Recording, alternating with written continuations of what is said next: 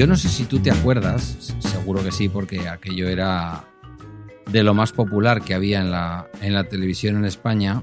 Mm, de, eh, la verdad es que no recuerdo si era Planeta Azul o El Hombre y la Tierra. Eran aquellos programas de naturaleza que hacía Félix Rodríguez de la Fuente y que daban en la 1. Yo casi todo lo que me gustaba de la tele lo recuerdo los viernes a la noche. Entonces, pues no sé, con ocho basta, El Hombre y la Tierra, Planeta Azul. Yo diría que era Planeta Azul porque yo era bastante pequeño. Y mi abuelo, eh, mi abuelo Juan, que en paz descanse, estaba durmiendo Planeta Azul, que era lo que él hacía habitualmente. Hombre que trabajaba en la construcción, tenía un trabajo durillo y el hombre siempre estaba cansado a esas horas. Y yo estaba, pues nada, flipándome, como siempre, con, con aquel programa, ¿no? Em, y me metí una canica en la boca, no una canica cualquiera. Me metí una canica Mm, de las que iban en los rodamientos que algunas veces mi padre traía a casa. Los rodamientos son como dos anillos, para quien no sepa de qué estoy hablando, como dos anillos metálicos, uno más pequeño que el otro, y en medio de los dos unas bolas. Aquí los usábamos mucho para bajar en una cosa que se llama goitibera, que es literalmente de arriba abajo, que son como un triángulo de madera, luego ya ibas evolucionando y lo podías hacer incluso de metal, y se ponían esos tres rodamientos, uno como rueda delantera y dos como ruedas traseras. Imagínate el agarre de esos rodamientos en una pista de. en una carretera, en una cuesta cualquiera, eh, cementada o con asfalto. Pero no era el uso que yo le estaba dando a aquel rodamiento. Otro uso era sacar las canicas que vienen dentro, los, las, las bolitas. Y entre que mi abuelo estaba, el hombre, más dormido que despierto, y que yo estaba eh, como estaba, o sea, relajado viendo aquel programa de televisión, me tragué la canica. Me la tragué. Inmediatamente me di cuenta, digo, me he tragado la canica. Era muy pequeña. ¿Tragada? ¿Tragada entera? ¿Cuántos años tenías? Eh, bueno, no sé qué sería. Me has dicho 7, 8 antes, me ha parecido. Yo diría que 7, 8 años, sí. ¿Cómo te tragas una canica con 8 años? A ver, lo que pasa es que, insisto, no es la canica estándar, ¿vale? No eran aquellas canicas de cristal. no, no, no, pero si la has descrito muy bien. sí, pero era muy chiquitita. Era, como te diría yo, ¿de qué tamaño? Pues no sé, un poquito más pequeña que, que una uña de, dedo pequeño, de, dedo meñique. Me, me la tragué con facilidad. Aquello era, pues hombre, era gordete, pero no tanto. La canica, digo. Yo igual si era más gordete. Y nada, pues al médico. Al médico porque el niño se ha tragado una canica, mm, decía mi padre en aquella época, de bronce. Aquello no era bronce, evidentemente, pues sería cero. Y fuimos al médico. El médico era un médico que aunque lo teníamos por la seguridad social, nosotros íbamos por una cosa que se llamaba aquí el igualatorio. Es decir, que teníamos una especie de pago mensual y él te atendía cuando tú lo necesitabas, ¿no? Y íbamos a su casa particular, en un horario distinto en el que atendía también en el ambulatorio. ¿Era esto que le pagaba la empresa a tu padre? No, no, no, esto, esto lo pagaba mi madre eh, y mi padre lo pagaban aparte. Y había un practicante, lo que, bueno, sí, practicantes, yo creo que se siguen llamando practicantes. Básicamente lo que hacían eran ponerte inyecciones, hacer alguna cura y tal, ¿no? Don Ginés y Doña Genoveva. Eran los practicantes en mi pueblo. El terror. Oh, o sea, cuando lo veía entrar por casa, uh. oh, qué, espanto.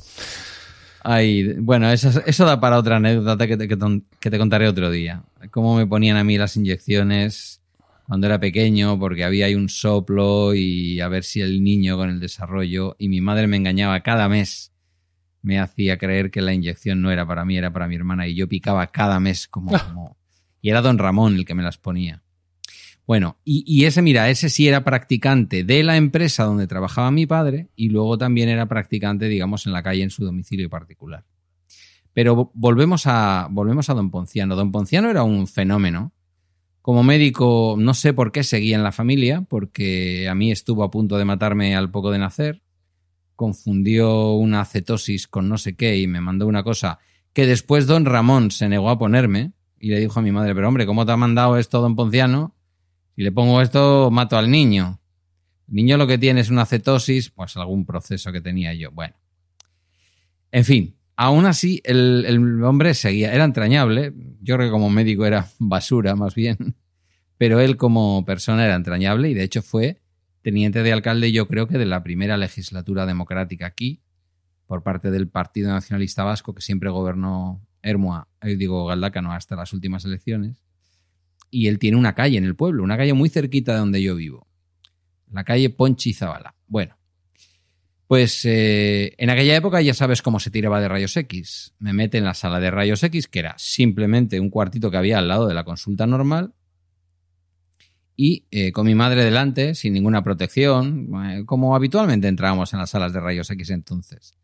Me mete en la maquinita de rayos X y me pone la placa por delante y empieza a mirarme. No para hacerme placa, sino mirándome allí en directo, el interior del cuerpo. Y discutiendo con mi madre y conmigo. No, no, esto, pero esto cómo te lo has podido tragar. Pero muchacho, ¿cómo te has podido tragar esto? Esto es enorme. ¿Por qué parte del gaznate te has tragado esto? Pues a ver ahora cómo sale esto. Bueno, me mandó una especie de semillas que era literalmente, literalmente matarratas aquello.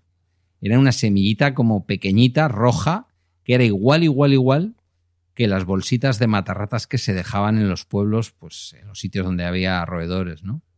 Me lo tenía que tomar en ayunas por la mañana con agua, para ver si aquello arrastraba, porque tenía pinta de que la canica pesaba mucho, decía el médico, y yo tenía que echar aquello por donde lo tenía que echar. Y nada, y una semana tras otra, y eso no, y a ver si le va a perforar algo, y eso no, y hasta. Un día me dice, se ha movido, está en el pulmón. Y dice mi madre, pero don Ponciano, ¿cómo va a estar en el pulmón si el niño se la, se la ha tragado por la boca? No la ha aspirado ni nada, la ha tragado por, por la boca, y, quiero decir, y, le ha, y le ha ido al estómago el niño no se ha atragantado en ningún momento, eso no puede estar en el pulmón. Y, y entonces fue cuando se dio cuenta que llevábamos un mes mirando por el aparato rayos X cada semana, yo con mi pedazo de medalla de oro de nacimiento, ah. con la Virgen de no sé qué por delante y el Cristo de no sé cuál por detrás. No, el niño Jesús, el Cristo no, un niño Jesús pero una, pero una medalla, quiero decir que era más grande que yo, una medalla que, me tiraba el cuello para adelante, ¿sabes? Qué bueno. Y nada, esa es la historia. La bola yo me imagino con perdón que la cagaría pues al día, siguiente o a los dos días, porque era una bolica chica. Pero a don Ponciano le pareció que aquello... Le extrañaba que se moviera tanto de sitio y ya cuando la vio en el pulmón, pues... Ya fue definitivo. No sé por qué, porque realmente recuerdo que siempre que me iba a hacer rayos me decía, ponte la cadena en las orejas y métete la, y métete la medalla en la boca. ¿No? Te iba a mirar los normalmente, los procesos víricos de pulmón que entonces tiraban de rayos X a lo bestia, pues eh, era ese el procedimiento. No me lo dijo en ningún momento. Yo, mi medalla, era, ya digo que era muy crío, pues mi medalla ahí estaba, la pobre. Y eso es lo que te cuento. Fíjate tú que lo que era la medicina y lo que es ahora. ¿eh? Estamos vivos de milagro, ¿eh? ¿eh? bueno, también te digo, en aquella época también habría buenos médicos. No, todos serían como Don Ponciano. Sí, no te digo yo que no, pero cuando tú ves ahora todas las medidas que tomamos y todo lo que nos preocupamos por la alimentación y que cuando vas a, lees más en el supermercado que en casa y todas estas cosas, dices tú, eh, no explico cómo estoy vivo, ¿no? Eh, eh, gente de mi, de mi edad, más o menos del 74, ¿vale? Que con una estricta dieta de bollicao diario que te compraban con gran orgullo en el kiosco al lado de la parada del autobús del colegio. Y ahora mismo, mm, en fin, compramos Nutella cuando es el cumpleaños de la niña y con una excepción, con una ensuada y, fin. Pero bueno, en cualquier caso estamos aquí y estamos dando guerra y estamos haciendo este podcast. Vamos a saludar a los oyentes que se piensan que no nos damos cuenta de que están ahí, pero sí nos damos cuenta. Muy buenas y bienvenidos a La extraña pareja, un podcast, una charla abierta entre quien me acompaña, Pedro Sánchez, y yo mismo, quien nos habla, Emilio Cano. Este es el tercer capítulo de un proyecto que tanto Pedro como yo hemos preparado con mucha ilusión y que esperamos que os guste. No os podemos prometer mucha frecuencia de publicación, como ya estáis comprobando, pero sí mucha franqueza en cada capítulo. Y bueno, una vez que tenemos ya a Pedro con nosotros y asegurando que no discurren por su cuerpo eh, objetos eh, extraños, ¿no? ¿Sigues llevando la medalla? No, la medalla no la llevo y la verdad es que pensando, pensando en, en esta anécdota para empezar el programa, he pensado que tengo que preguntarle a mi madre por la medalla. Porque el sello que yo llevaba, el anillo, no es como el anillo de Amazon del que hablabas tú hoy, pero el anillo de oro que yo tenía con la P y la S, como, como un mafioso de Brooklyn, ese lo perdí jugando al fútbol eh, en vacaciones, en el norte de Burgos, donde yo iba. Pero la medalla no, la medalla yo creo que la tiene mi madre guardada seguramente en alguna caja de estas de pequeñas joyas familiares que habrá por ahí. Bueno, pues eh, el caso es que mm, teníamos programada la grabación de hoy y no teníamos tema, ¿verdad? No teníamos tema. Teníamos un tema por ahí que hablamos en su momento, pero que olvidamos y que ninguno de los dos apuntó convenientemente. Claro. Y esta mañana haciendo un pequeño brainstorming, hemos llegado a, un tema de consenso, que además yo creo que es universal y que eh, creo que todos vais a, entender perfectamente y que vamos a estar, vamos a crear, digamos aquí, una gran comunión, por así decirlo, entre nosotros haciendo el podcast y vosotros eh, escuchándolo. Vamos a remontarnos a hace, hace dos años. ¿vale? Hace dos años, sí, dos años, alguno más. Mi mujer y yo estábamos a vueltas con si teníamos otro hijo más o no. Todo esto eh, en, antes de Miguelito, ¿no? igual que está antes de Cristo y después de Cristo, pues antes de Miguelito. Y yo, claro, yo tenía, y no me, no me importa reconocerlo, tenía mis reticencias. Y una de las cosas que yo le decía a mi mujer es que, bueno, si tenemos otro nene, yo sé que me tengo que dejar el coro. Porque sé eh, lo que es llevar el coro, sé lo que es tener hijos y bueno, pues solo tengo que sumar un hijo más para saber que no va a ser posible que yo pueda llevar el coro pues como lo estoy llevando. Por el tiempo, digamos, de dedicación, de gestión que le tengo que dar yo en casa solo y pues por las salidas a los ensayos y a los conciertos, sobre todo los ensayos que suelen ser en una hora eh, incómoda para la gestión habitual de una familia. Y yo le, transmitía mi desazón por eso, porque yo entendía que ser director de coro es lo que yo era, ¿no? O, era lo que yo era, ¿no? Era, era parte de mí, o era incluso yo mismo, ¿no? Que era mi, propia esencia y que no podía negármela. Y sobre todo que, mm, aun negándomela, eh, iba a ofrecer a mis hijos, a los que ya tenía y al que venía nuevo, una versión descafeinada de mí, ¿no? Que no iba a ser yo mismo. Y eso me preocupaba mucho, ¿no? Me preocupaba, digamos, eh, el perder mi propia naturaleza, eh, dejar de ser quien era. Todo esto suena muy dramático, pero claro, son planteamientos que te tienes que hacer cuando es una cosa tan importante como pues traer un hijo al mundo, ¿no? Una nueva vida y lo que eso significa para él, o sea, nacer, y para todos los demás en la familia. Luego, como podéis eh, averiguar, pues ya estuvimos hablando mucho tiempo más y al finalmente pues dije, venga, pues vamos para allá y si me debo dejar el corvo me lo dejo porque esto es por un bien superior que es eh, aumentar nuestra familia y tener, eh, digamos, la familia que queremos tener. El caso es que efectivamente, pues como yo ya sabía, es decir, esto ya fue como muy automatizado, ¿no? Quizás lo tenía tan asumido y por eso fue un drama, mm, fue para mí un menor drama en el momento, aunque fue un drama más extendido en el tiempo. O sea, no, es una cosa que haya terminado yo de superar el haber dejado, tenido que dejar el coro. O sea, no te pienses que es una cosa que, me cuesta todavía, ¿no? Cuando veo las partituras, cuando escucho los conciertos, cuando me acechan ciertos recuerdos, eh, me conmuevo y, es difícil contenerme. Pero en, aquel momento, como yo ya sabía que A más B era C, pues es una cosa que hice como muy, muy a saco. y tuve un pensamiento, que no era el único que estaba haciendo eso. Es cierto que yo al ser director estaba mucho más implicado, es el coro que yo he creado, es el coro que yo dirijo, es el coro donde están mis amigos, el coro donde conocí a mi mujer, pero otros se lo habían tenido que dejar antes, ¿no? Pues por motivos de trabajo, por el motivo que sea, incluso Rocío tuvo que dejárselo porque pues nosotros tenemos compañeros en el coro que tienen hijos entre ellos y bueno, pues un día puede venir uno y otro día puede venir otro, si es que no pueden venir los dos porque no tienen con qué dejar a los niños. Pero en mi caso no es así. En mi caso, como decía Rocío, si estoy casada con el director, siempre él tiene que ir. Con lo cual Rocío ya se había tenido que dejar el coro hacía tiempo, ¿no? Y bueno, pues eso decía, bueno, pues si ellos lo han hecho, pues yo también lo podría hacer. Pero pasado ahora un año y unos pocos meses, Esto fue en mayo del año pasado, en mayo de 2018, pues eso han pasado pues eh, un año y cinco meses. Eh, estoy bien, bueno, ya os digo, no lo he terminado de superar, pero estoy bien. Mm, pero me pregunto, me pregunto, Pedro, y es lo que yo quería hablar contigo, porque además eh, tenemos experiencias parecidas en.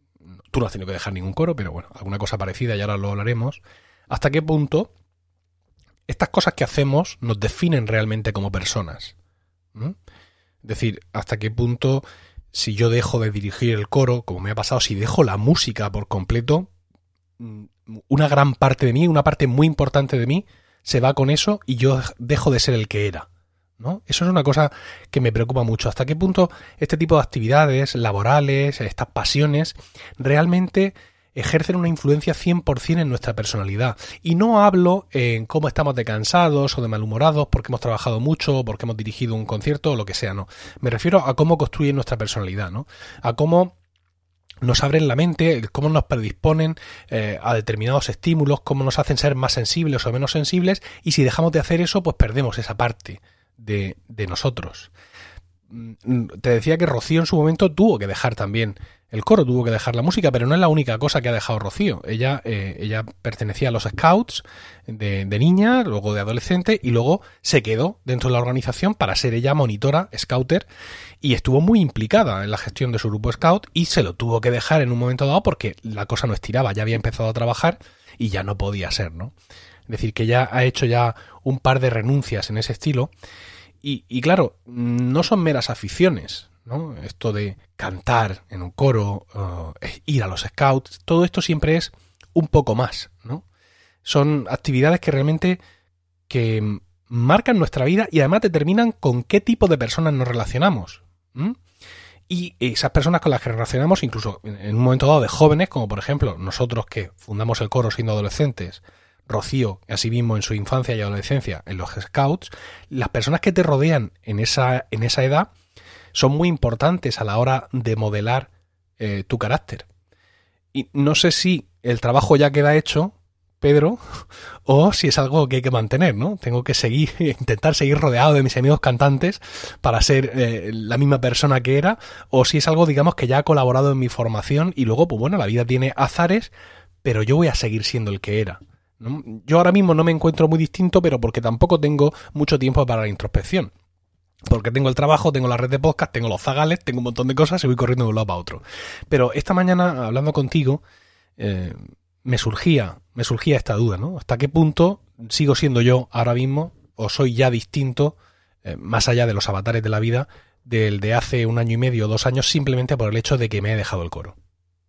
Hombre, nunca es uno el mismo que hace año y medio. Nunca. Eso está claro. Si a eso le añades eh, que has cambiado de pareja, si a eso le añades que has cambiado de estado familiar porque eras una familia sin hijos si ha nacido el primero, a veces como fue mi caso el primero y el último, em, si has abandonado un trabajo o lo has cambiado por otro, mm, pues lo que hacen es agregar más radicalidad, digamos, al hecho innegable de que nunca somos exactamente la misma persona que hace año y medio. Sin dejar de ser eh, nunca esencialmente la misma persona, porque claro, no es que tú nazcas y de pronto seas un Emilio los años del coro, seas un Emilio 2. Porque un Emilio distinto sí, pero un Emilio 2 no, eres el mismo. Eh, entonces, yo, yo sí que creo que, sí que creo que en el camino se quedan cosas, creo que otras muchas, la mayoría, te las llevas en la alforja de la vida, pero el paso del tiempo y el abandono, el adiós o, los distintos rituales de adiós que tenemos que hacer en la vida, ya digo de todo tipo, a veces radicales como el fallecimiento de alguien, otros menos radicales, pero bastante, como un divorcio, eh, situación por la que le hemos pasado tú y yo los dos, ¿no? Y, luego abandonar pasiones que no son solamente pasiones, porque para ti ahora mismo abandonar el podcasting sería una cosa brutal, ¿no? y, también te ha dado amigos, pero entiendo, yo me, yo me imagino siempre que te escucho hablar, siempre que te escuchaba hablar, cuando escuchaba el Daily, ¿no? Y estabas hablando de que habéis estado ese fin de semana en no sé qué pueblo perdido por ahí de Murcia o en no sé qué iglesia estupenda y maravillosa de las que Murcia capital tiene, cantando, pues imagino que aquello era una camaradería y una cosa que, que era y es muy importante en tu vida cuando te escucho en Weekly hablar de, o, en, o, en, o, en, Daily, hablar de OmniFocus, ¿no? Y de que sigues teniendo un contexto coro, lo pensé el otro día, fíjate, ¿eh? no, esto no estaba preparado, ¿eh? lo pensé el otro día escuchándotelo y digo, el coro sigue de alguna manera presente en su vida, ¿no? Y entonces, ¿qué, te diría? Aquí ya me, sale un poco la vena. Trabajador social, has venido a mi consulta, espérate que yo te digo por dónde tienes que orientarte.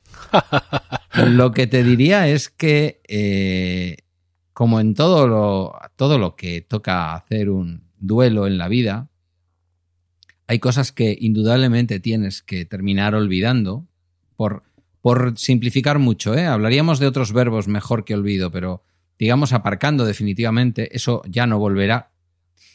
Y ten por seguro que si vuelve no será idéntico, porque eso es así. Y luego hay cosas que no tienes por qué dejarlas nunca, ¿no? Es decir, yo te puedo poner el ejemplo de, por ejemplo, valga la, redundancia, el, divorcio de la madre de Guillermo. Pues eh, siempre digo lo mismo, ¿no? Nunca va a dejar de ser mi familia, yo nunca voy a dejar de quererla y si me necesita en la vida en cualquier momento y para cualquier cosa voy a estar allí. Pero, pero no es mi pareja romántica.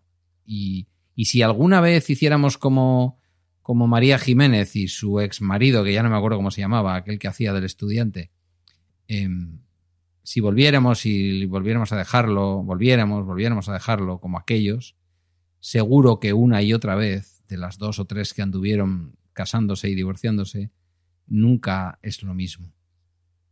Entonces, pues fíjate a ti el coro todo lo que te ha traído, ¿no? A la hora de hacer podcast, algunos de los podcasts que tú has hecho no los hubieras podido hacer sin el coro, porque ha sido en el coro donde has encontrado a las personas para poder hacerlos, y en muchas cosas de la vida, por lo que yo te tengo oído y entendido, pues tienes ahí a, tus mejores amigos.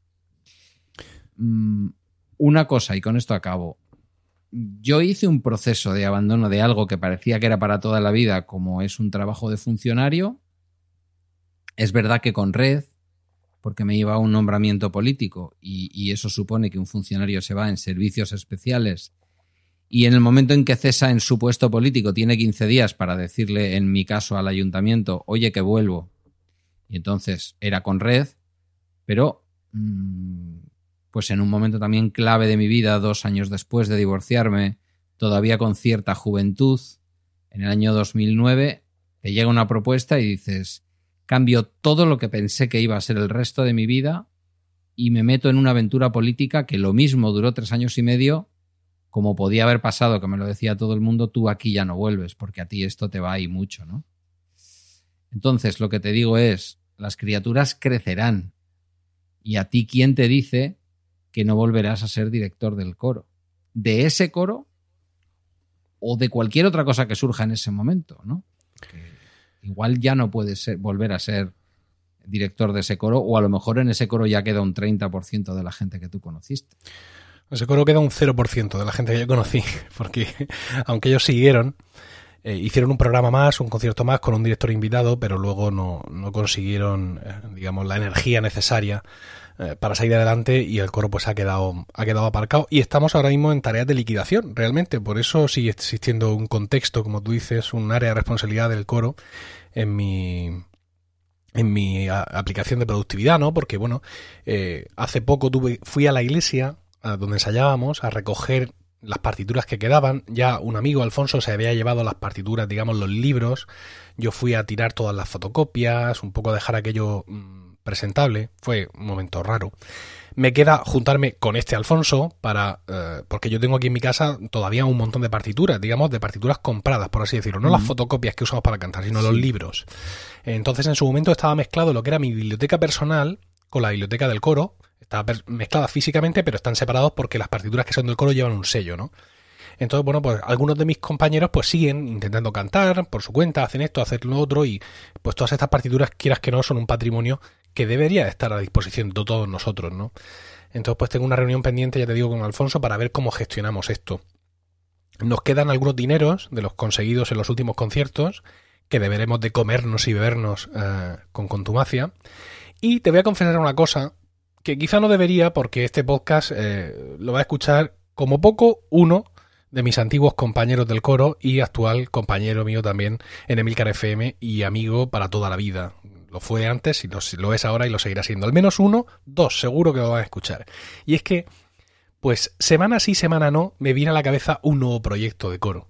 ¿Sabes? Es decir, yo ya sé que no podría llevar el coro como se llevaba antes, no podríamos hacer lo que hacíamos antes, todos los viernes de 9 a 11, durante todo el curso, ensayo, llegamos allí, un coro grande, unas 20 personas. Esto ya era muy difícil en, en los últimos años de mi dirección y ahora ya sería imposible, ¿no? Pues porque eso, yo tengo tres hijos, pero hay quien tiene dos, hay quien tiene uno y hay quien no tiene ninguno, pero tiene su vida, ¿no? Entonces, mm, realmente no me lo consigo quitar de la cabeza, ¿no? No, no, no, no dejan de ocurrírseme ideas, pequeños proyectos, algo que no exija tanto compromiso fijo. Mira, y si me junto, y si mira, con este, con este, el otro más, son 10 y hacemos este concierto, este programa, estas piezas que nunca pudimos cantar. Mm. Todo eso bulle siempre en mí. Y, y aparte es que mm, no puedo evitarlo. Yo entro al estudio, aquí donde estoy grabando ahora mismo este podcast contigo, y para llegar al micrófono tengo que pasar por una estantería Billy del Ikea, que todo el mundo tiene en su casa, llena de CDs de música antigua. Llena. ¿Vale? Que además es la música que tengo en mi Apple Music y es la música que sigo escuchando. Y si miro a la izquierda para no mirar los CDs, me encuentro otra Billy con las partituras. Es que estoy rodeado. Y si miro a la, a la pared, ¿vale? Entonces me encuentro una copia preciosa y bonita que me hice del cartel de nuestro último concierto. Es decir, que esto sigue por todas partes. Y ahora estamos recogiendo un poco, intentando reordenar, quitar cosas de en medio. Y, la verdad es que mm, miro todos los CDs y no se me ocurre, son más de 300 CDs. Evidentemente no pongo CDs, no tengo donde poner un CD en casa. Pero se me, y los tengo todos ya ripeados, por así decirlo, pasados a, Apple, a iTunes, a Apple Music desde hace ya años.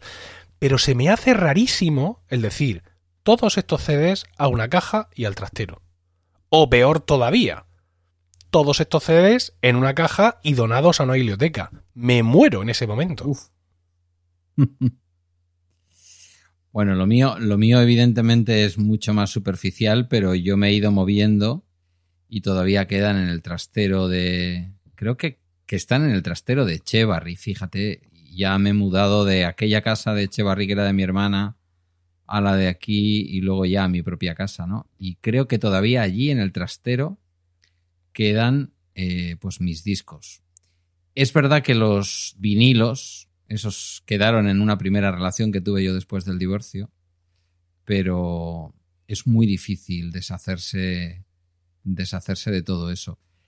Em, y luego en una música tan especial que reconozco que a mí la música clásica siempre me ha gustado. Durante unos años, cuando vivía en Bilbao, utilizaba de vez en cuando unos abonos de la Sinfónica de Bilbao, una extraordinaria orquesta. Y, es esa, o sea, la escucha de esa música clásica en, vivo, eso es una experiencia inenarrable, ¿no? La medieval, la antigua, eh, me la has descubierto tú, porque es verdad que era una música que yo no había oído nunca. Pues en los momentos en que he tenido, ahora vuelvo a estar en, Apple Music buscando tus listas o buscando tus escuchas, eh, he, llegado a dar con cosas increíbles. Y te voy a decir una cosa, te escucho hablar y creo que ya te conozco lo suficiente como para saber que va a ser más temprano incluso de lo que yo creía que tú volverás a esto. ¿Tú sabes lo que es un ochote? ¿Un ochote? Sí. ¿Esto es algún chiste o algo? No, no. ¿Qué, es un ochote? pues un ochote, eh, te puedes imaginar que ochote viene de ocho. Sí. Eh, quería buscar la, la, definición concreta que da la Wikipedia y dice, un ochote es una pequeña coral de cámara típica del norte de España, formada por ocho voces graves distribuidas Ah, sí, sí, dos cierto. por cuerda, tenores, primeros y segundos, barítonos y bajos. Y bajo, sí. Nacieron en el año 30 y se popularizaron en los bares del País Vasco. Un ochote eh, o algo parecido tuve yo en mi boda. Mm, y eso es gloria bendita escucharlo. No se puede comparar con una coral completa, evidentemente, ¿no? Que también las he oído en, en- en un espacio, digamos, adecuado. En este caso, también en, en algunas iglesias, ¿no? Igual lo que tienes que buscar es un formato distinto, algo que tú puedas manejar y algo que con el núcleo más duro que quede y que, y que se lo puedan permitir, eh, funcione. Pero tiene que ser un proyecto nuevo. Yo ahí estoy completamente contigo y es un poco lo que te quería decir antes. Nunca podría volver. No sabía que había desaparecido el coro.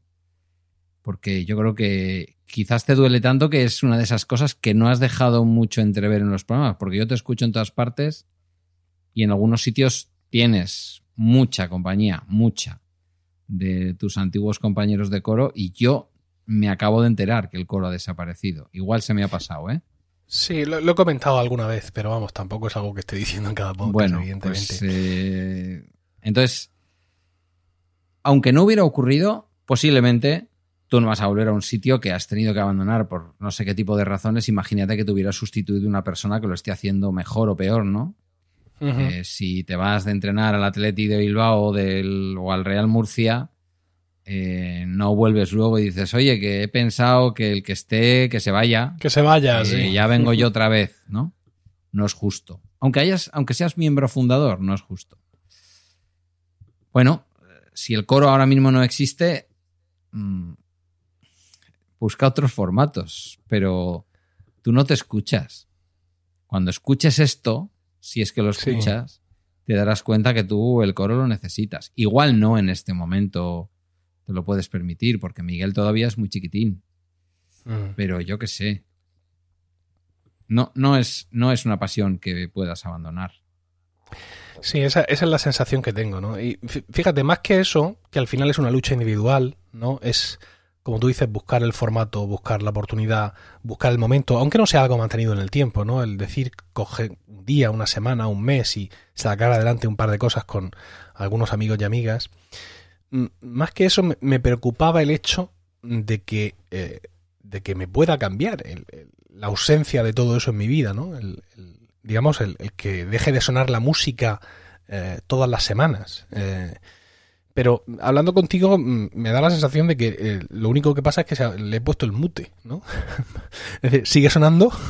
Lo que pasa es que yo pues no la puedo escuchar en estos momentos, lo he tenido, lo he tenido que silenciar, pero sigue estando, sigue estando ahí, mm, ahí debajo, ¿no? Y mm, hay muchas cosas que además eh, dirigir el coro me ha dado, como por ejemplo me ha ayudado a, a, a- a crear, si es que no anidaban en mí, pues determinadas características para liderar un grupo, porque, bueno, que nosotros teníamos una estructura muy bien hecha y un presidente y todo eso, pero al final un coro es un coro y el director es el jefe, ¿vale? Y pues en ese sentido tienes que ser capaz de aunar las voluntades y hacer que su entusiasmo pues pase por encima de las dificultades, incluso de tu propio carácter y al final salgan las cosas, ¿no? Y eso me ha enseñado mucho en cuanto a la gestión de grupos humanos.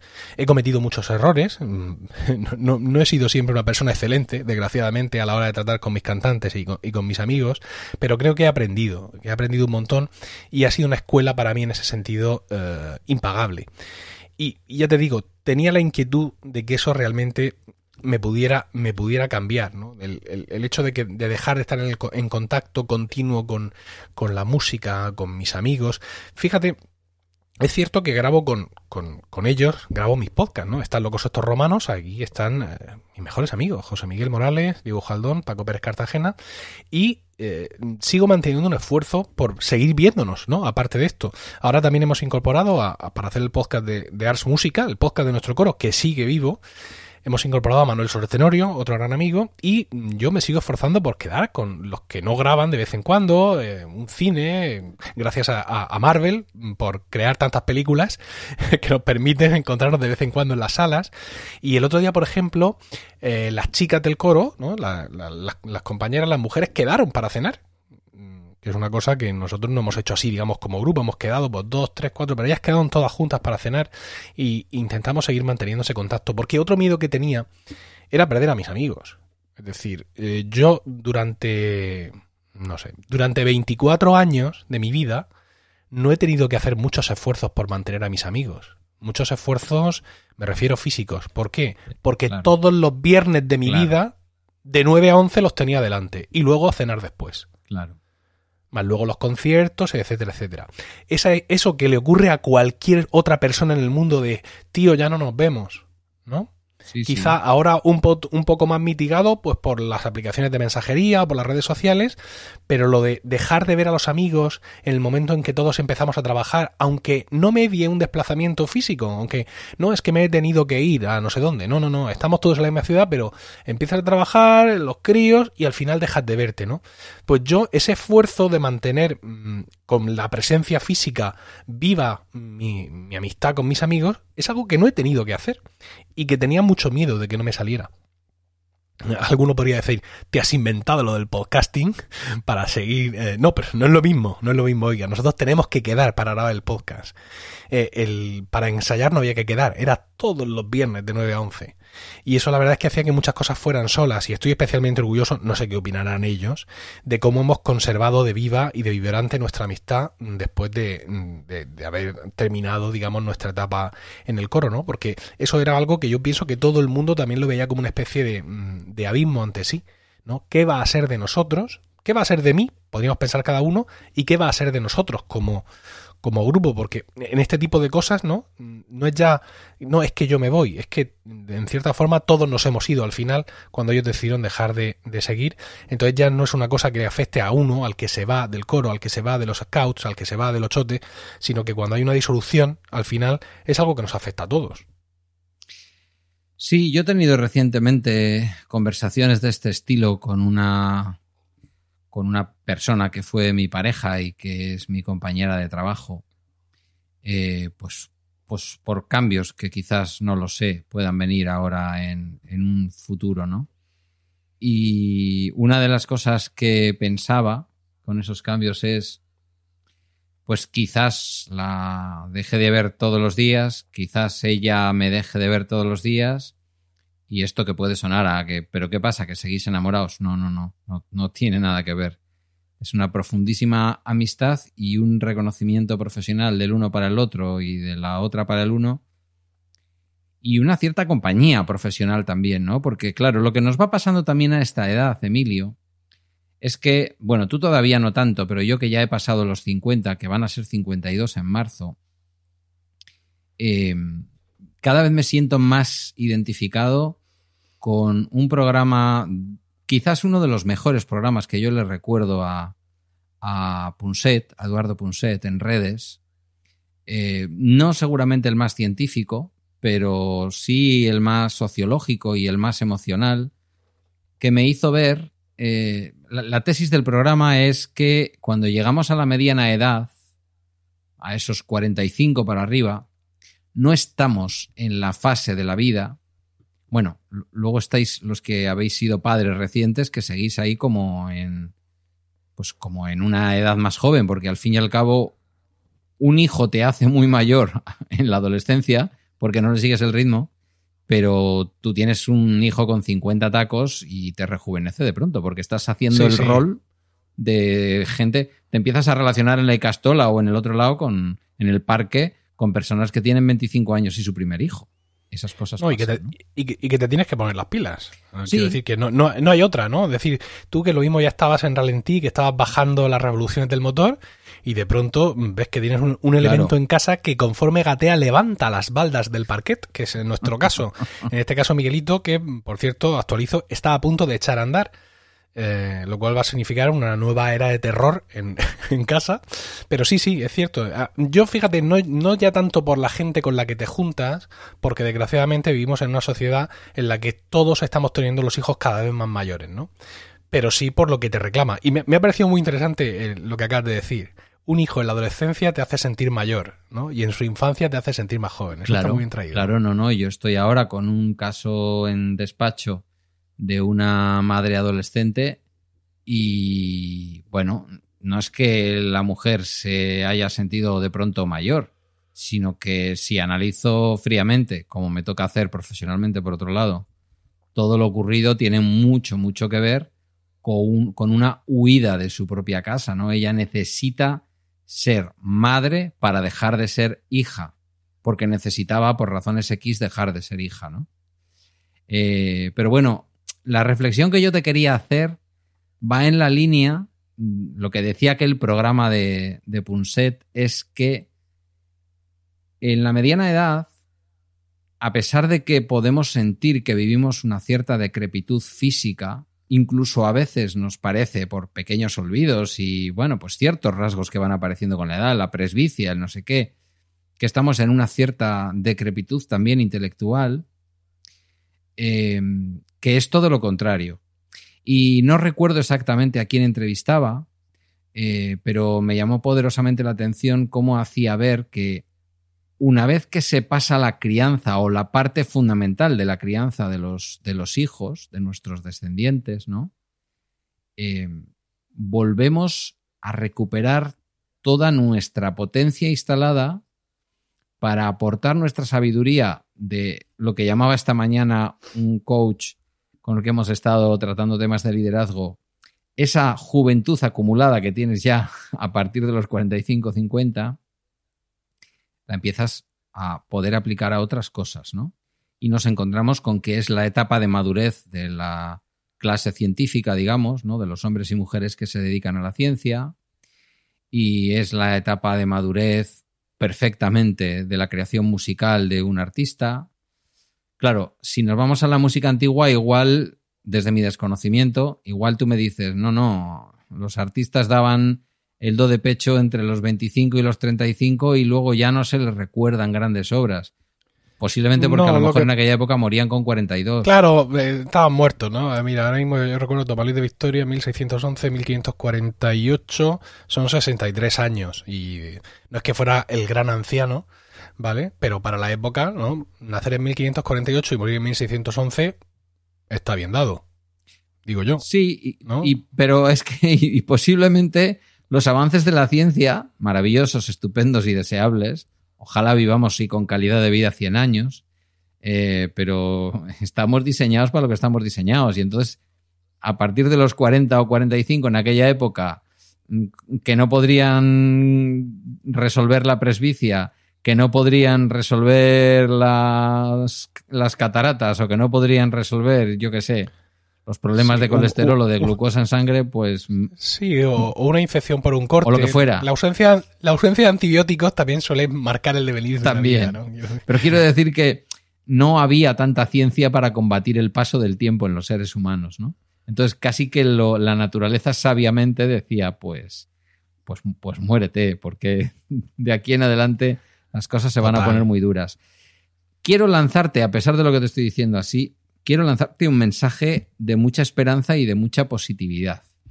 Porque yo creo que estamos en edades, y me vas a permitir que te incluya, aunque te saco unos años, estamos en edades en donde tenemos por dar todavía lo mejor. Y en parte, y, este era el argumento final de, de Punset, porque nuestra, nuestra prole va a dejar de depender de nosotros a ver, me estás hablando de que tienes un bebé que todavía no anda. Tú estás, vas a llegar un poco retrasado a eso. Sí. Pero en mi caso, que con 51 mm, Guillermo ya mm, vuela solo, tiene 15, va a hacer 16, en un par de años se presenta en la universidad, lo mismo se ha ido a Madrid o se ha ido a Pamplona o yo que sé, o a Nueva York, lo que él quiera, que esa es una potencia que tiene este siglo, ¿no? Eh, ¿Y yo qué hago con mi tiempo? Si he dejado un coro 10 años antes, pues a lo mejor retomarlo en otro formato, vete a saber, ¿no?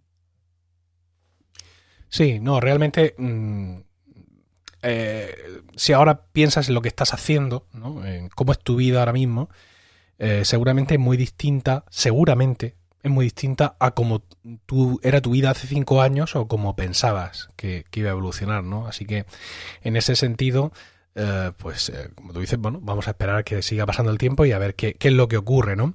Y fíjate, eh, he enfocado el tema por, por la música, ¿no? he puesto el ejemplo reiteradas veces de los scouts con Rocío. Tú has sacado el tema del trabajo. Yo el tema del trabajo no lo he tocado, pero el tema del trabajo también es muy importante. Es decir, a mí mi trabajo por las mañanas, mi trabajo de la oficina, es algo que me absorbe mucho emocionalmente. Yo estoy muy implicado en la gestión de mi empresa.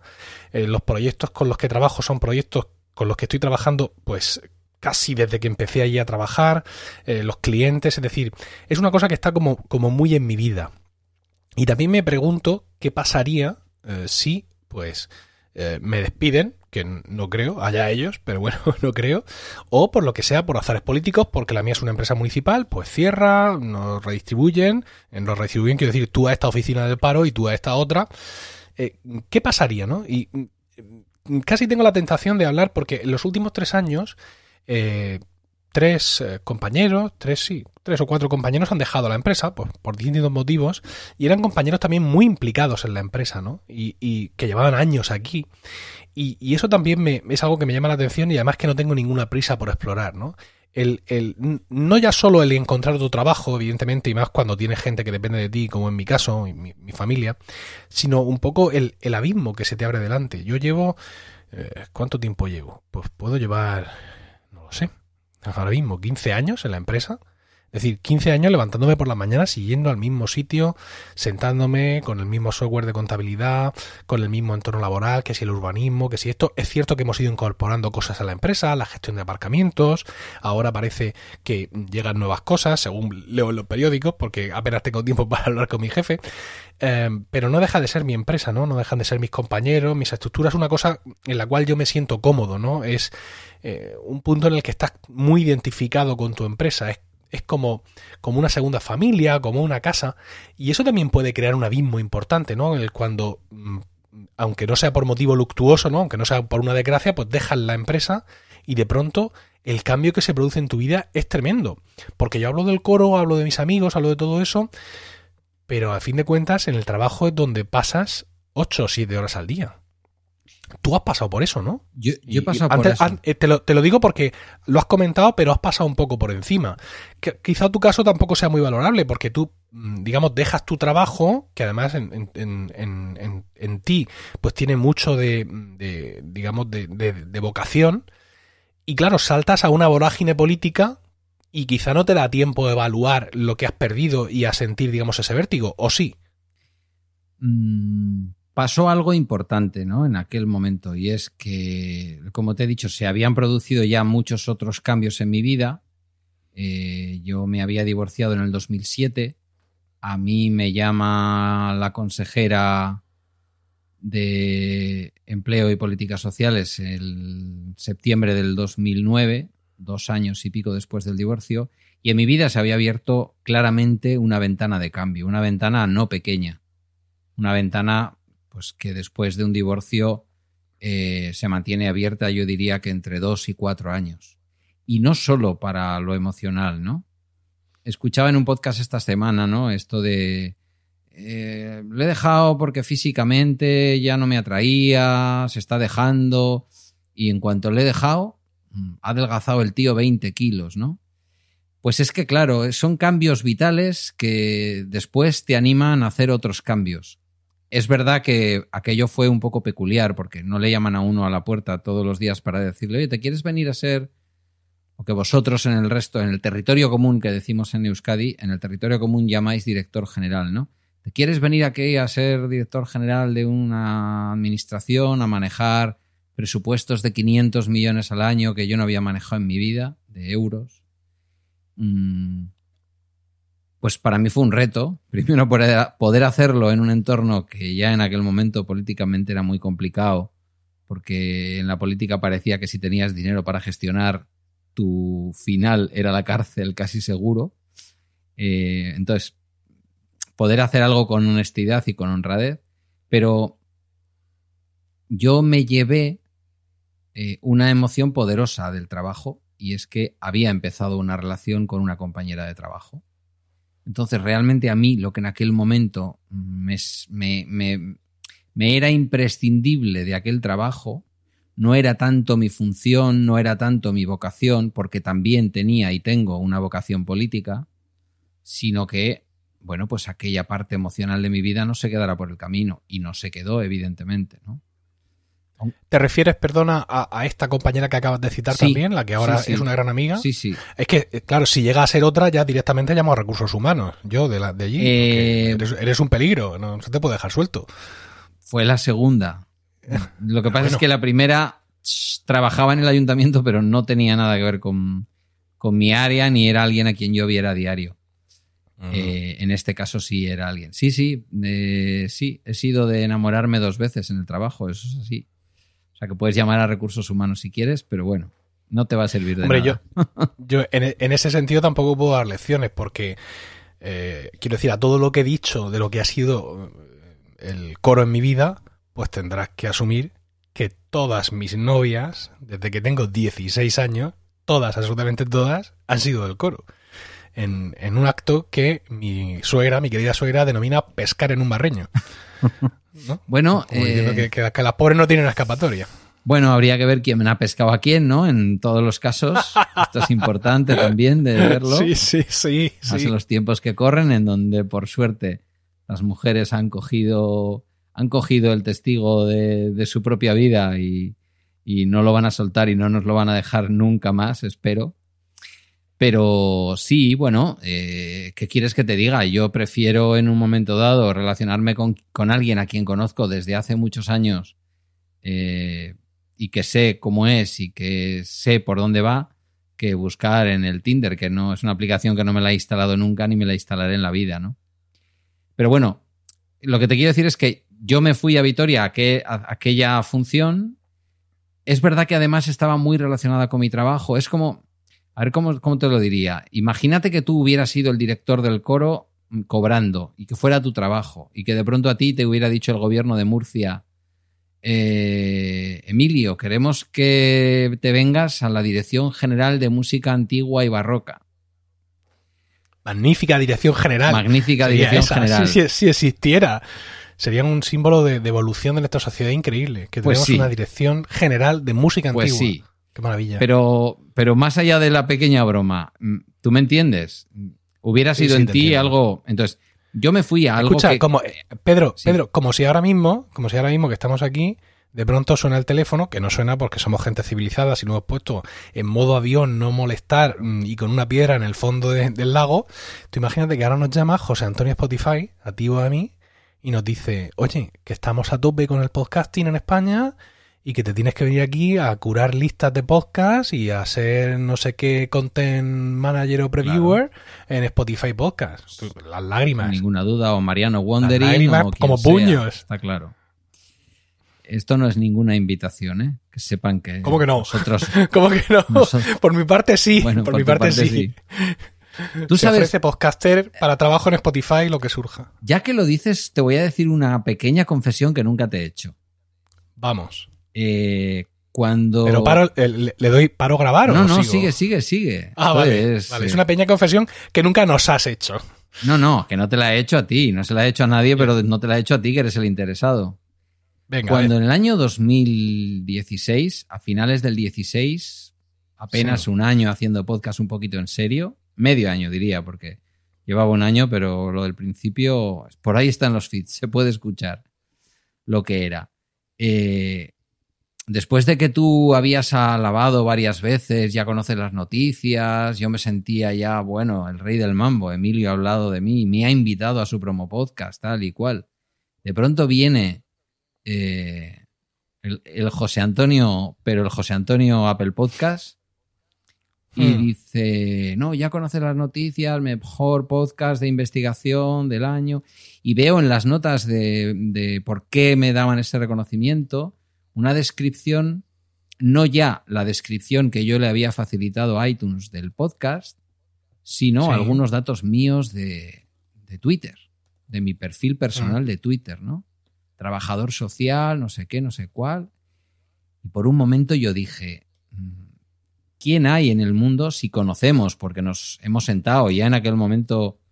¿Nos habíamos sentado ya? Sí, sí, nos habíamos sentado. Mayo del 16 delante de José Antonio Itunes y de José Antonia eh, Apple Europa Podcast y sabíamos que no tenían ni puñetera idea de castellano. Digo, ¿a quién han contratado estos tíos para hacer esta curación y para decidir, pues no ya que al de la Morena le habían considerado el mejor podcast de deportes, que eso pues ya está, pues tiras de radio. Que vaya huevos, vaya huevos. Dilo, dilo. Digo, es, este ha sido Emilio. Sí. Este ha tenido que ser Emilio, pensé. Ah, no, no, no. Hay alguien, ¿eh? Hay alguien ahí. Tiene que haber Tienes alguien, razón. ¿verdad, Emilio? Sí, sí, no, lo hay. Pero me hay, confirmas que no eres tú. No, te confirmo que no soy yo. Y si luego no, apagáramos iba- los iba yo a micrófonos... elegir me a de, la morena, ni más ni menos. No, de la morena, no. Bueno, hombre, a ver. Uno también, quiero decir, el cuerpo se hace a la función. Mm. Sí. Mira, hay alguien, hay alguien, y, y esto además se ha sabido durante algún tiempo. Es alguien a, a quien tampoco le dan mucha bola. ¿eh? Tampoco es alguien que esté ahí todo el día eh, currando, pero sí parece ser algún podcaster, algún podcaster que, que vive en, en- en Barcelona. Mm. eh, No sé si en Barcelona, bueno, en, en Cataluña seguro, ¿vale? Y que luego te lo digo off the record. Sí me ha dicho, em, él ha dicho también con mucha sutileza que él conocía a alguien, ¿no? Que él conocía a alguien y ese alguien a quien conocía era esta persona que en un momento dado puede estar eh, con la gente de, Apple Podcast haciendo un poquito más, ¿no? Pero vamos, yo. Y luego también tenemos la sensación de que ese alguien ha cambiado. Porque de alguna forma, hombre, no es que en Apple Podcast mm, me, me hayan mostrado especial cariño, pero han pasado a mostrarme especial desafecto. Sí, sí, no, no nos quieren nada. En este Así, momento así ya. como de pronto. Y no, insisto, no tiene que ver con la irrupción de Podium, No, no, que va, que que. No, no, no. Fue, fue incluso No. antes que hemos dejado de contar en eh, determinados espacios en los que antes mm, se, se notaba presencia, no por nuestra cara bonita, sino porque objetivamente tenemos un catálogo interesante. Mm, Sí. Vosotros seguís ahí como proveedores destacados, AV Podcast, Sí, bueno. pero yo, pero mm, sinceramente, y no por desmerecimiento, creo que es porque alguien nos ha dado cuenta y nos ha borrado. Sí, os, llegaron a dar, son, os ¿eh? llegaron a dar esa clasificación de proveedores destacados. ¿O Fue una cosa No, que. pero- Pero tengo otra cosa. tengo otra cosa que nadie tiene. Y es que tengo el, el- el- el banner de, de destacado. Es decir, hay cuatro podcasts en mi red Sí. que cuando tú entras a su página en Apple Podcast tienen un banner maravilloso en colores donde aparece una foto de la presentadora, porque son todas mujeres. Y esto es una cosa que te acuerdas que nos dijeron que era solo en- para mostrar la calidad y en casos excepcionales. Y nosotros lo tenemos y nadie más. Y tampoco lo tenemos porque hayan escuchado los podcasts, ¿eh? Lo tenemos porque enviamos 800.000 banners y al final pues acababan poniendo unos. Sí, sí, yo muchas veces tengo claro, porque a nosotros nos ha pasado con Cinemateca, que ha estado, ha estado y sigue. Es un, es un podcast extraordinario que te voy a contar yo a ti, pero, mm, pero ha estado incluso sin grabar y ha seguido ahí. Y vamos a sacar el nuevo Apple Watch, eh, nos dais permiso para que utilicemos en una serie de, en fin, de... Sí, sí, sí. De imágenes. Me piden el permiso para Cinemateca y digo, si, si llevamos nueve meses que no se ha grabado ningún episodio, pero sí, claro. Yo creo que a veces A mí me lo pidieron para perspectiva. Sí, a mí me pidieron para perspectiva y están locos estos romanos.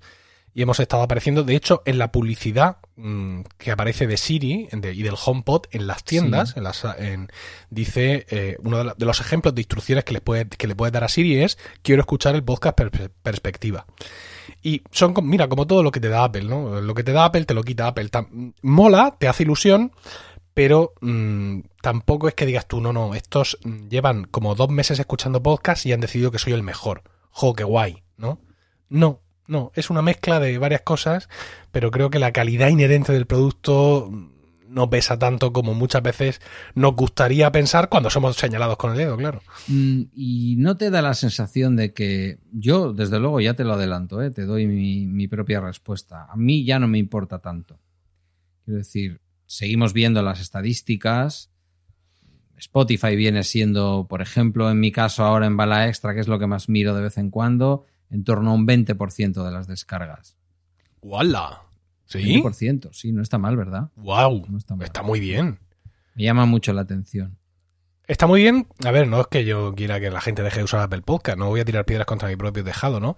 Pero tener esa, esa diversificación, ¿no? Mm, Te da, te da mucha movilidad, por así decirlo. Aunque Spotify tampoco sea un chollo para nosotros, pero la verdad es que es, es, es muy interesante el que ocurra eso con algunos podcasts. A mí me pasa estaba aquí buscando datos ahora para, para decírtelos. El, tengo un podcast que es completamente destacado en, en Spotify y que ha, ha, sido hasta ahora, o a ver, voy a ver si lo sigue siendo, lo sigue siendo. Están locos estos romanos. Que mm, por el motivo que sea, estuvo destacado por Spotify sí. un tiempo, hace ya, hace ya bastante tiempo. Y ahora mismo, fíjate qué curioso, tengo 20% de escuchas, bueno, 21,30 de Spotify, 19,19 de eh, Apple Podcast en el iPhone y 12 de Overcast en el iPhone. Fíjate qué curioso, ¿no? Y es, creo que es el único podcast de todos los que tengo donde Spotify está ahí a la cabeza dando caña. Pues lo mismo en algún momento ha aparecido por ahí extra y yo no lo he visto, porque la verdad que, aunque me gusta mucho la manera en que Spotify ha metido, ha metido los podcasts, pues evidentemente como podcatcher deja mucho que desear. Lo que pasa es que, claro, hay tantísimos millones de criaturas en Spotify y, y, lo han hecho de una manera tan digna para los podcasts porque realmente le están dando un peso con respecto a la música que es curioso, que seguramente ni tú ni yo nos hubiéramos imaginado hace un año y medio. Eh, pero bueno, para la escucha no es para mí. Tú y yo somos más de podcatcher y yo creo que lo seguiremos siendo hasta que nos muramos. Pero mmm, volviendo, porque hemos hecho esta especie de, ¿no? de, de vuelta por sí, el podcasting. Sí, pero no, la, pero no sirve. Tira. Es decir, la cabra tira al monte, sí, Pedro. pero sí, no hay ni que, nada que le guste más a un podcaster que hablar de podcasting. Esto lo dice uno en un programa que hace. Sí. Eh, pero no pasa nada. Quiero decir, ya no contamos, ya no somos tocados por, el, por la mano de Dios de, de Dieguito iTunes Podcast Europa. Algunos dirán, hombre, todavía aparecéis por ahí, a mí, de mí no se han acordado nunca. Bueno, no, no vivimos aquellos tiempos gloriosos, algo que tuvimos que dejar atrás. Y, es algo que, bueno, pues te hace madurar, te hace pensar en otras cosas, te hace darte cuenta que yo dije, yo dije, y aquí lo digo públicamente, bueno, hombre, por favor, eh, Spotify para escuchar podcast. Eso no va a ir a ninguna parte, nadie entra en Spotify a escuchar podcast. Yo lo dije. Como muchas veces me pongo en plan sermón y parece que sé de lo que hablo, pues aquí lo reconozco. Me equivoqué radicalmente y seguramente, y ahora voy a decir otra cosa y me, me equivocaré, seguramente dentro de medio año, a lo mejor la mitad de nuestros podcasts están escuchando en Spotify, ¿no? La mitad, digo, de las, de las escuchas. De las escuchas. Bueno, yo creo que el mundo que vivimos y que perdimos o que dejamos, no me gusta la palabra abandonar porque supone un cierto maltrato, eh, tampoco del todo me gusta que perdimos. El mundo que pasó, pues eh, no va a volver nunca como es, ¿no? Yo creo que en algún podcast lo habré contado. Eh, cuando volví precisamente con esta amiga, en mis primeras vacaciones eh, con ella, pues yo diría que justamente eh, al, al, año siguiente o al... Yo diría que al año siguiente o así de... Sí, las vacaciones del 2010 posiblemente fueran en Almería. En el poniente, no en el levante, que era donde yo estaba enamorado completamente de la, Almería que yo quería, ¿no? Vera, Garrucha, eh, Mojácar. Yo pasé por allí después de haber dejado de ir en el año 2006, porque lo que me ligaba a aquello era la casa de mis ex-suegros y tal, y dije, oh Dios mío, la transformación urbanística de todo esto es, es el paraíso perdido, ¿no? El otro día hice, hice un programa sobre esto, porque es que me vino, ¿no? Es decir, ¿tenemos que volver o no tenemos que volver a los sitios donde hemos amado la vida? Tú tienes que volver al coro, seguro que vas a volver a un coro. Seguro que vas a tener en algún momento otro proyecto de, de música antigua, pero nunca va a ser eh, tu coro el de antes. Será otra cosa, ni mejor ni peor, Sí, distinta. Justo, y quizá eso eh, es bueno, ¿no? El- el que no sea lo mismo, ¿no? El que, el que aquello sea lo que fue y que no se puede repetir porque no se pueden dar las circunstancias exactamente. Eh, Claro. Muchas veces ocurre, fíjate, cuando hacen alguna reposición, de, no, no reposición de alguna serie, sino cuando una serie continúa, ¿vale? Cuando una serie que ha estado parada mucho tiempo, incluso se dio por finalizada, de pronto parece que vuelve, ¿no? Los protagonistas son más mayores y, y quiere continuar, pero tiene la, sensación, tiene la sensación de que parece que no es lo mismo, ¿no? Me estoy acordando ahora mismo de las chicas Gilmore, que es esta serie tan divertida que de los 90, donde está una madre con su hija, una hija adolescente, allí en un pueblecito y tal, que era una serie muy dinámica, y de pronto Netflix se vuelve loco y dice que viene, que trae todas las temporadas y que además saca una temporada nueva.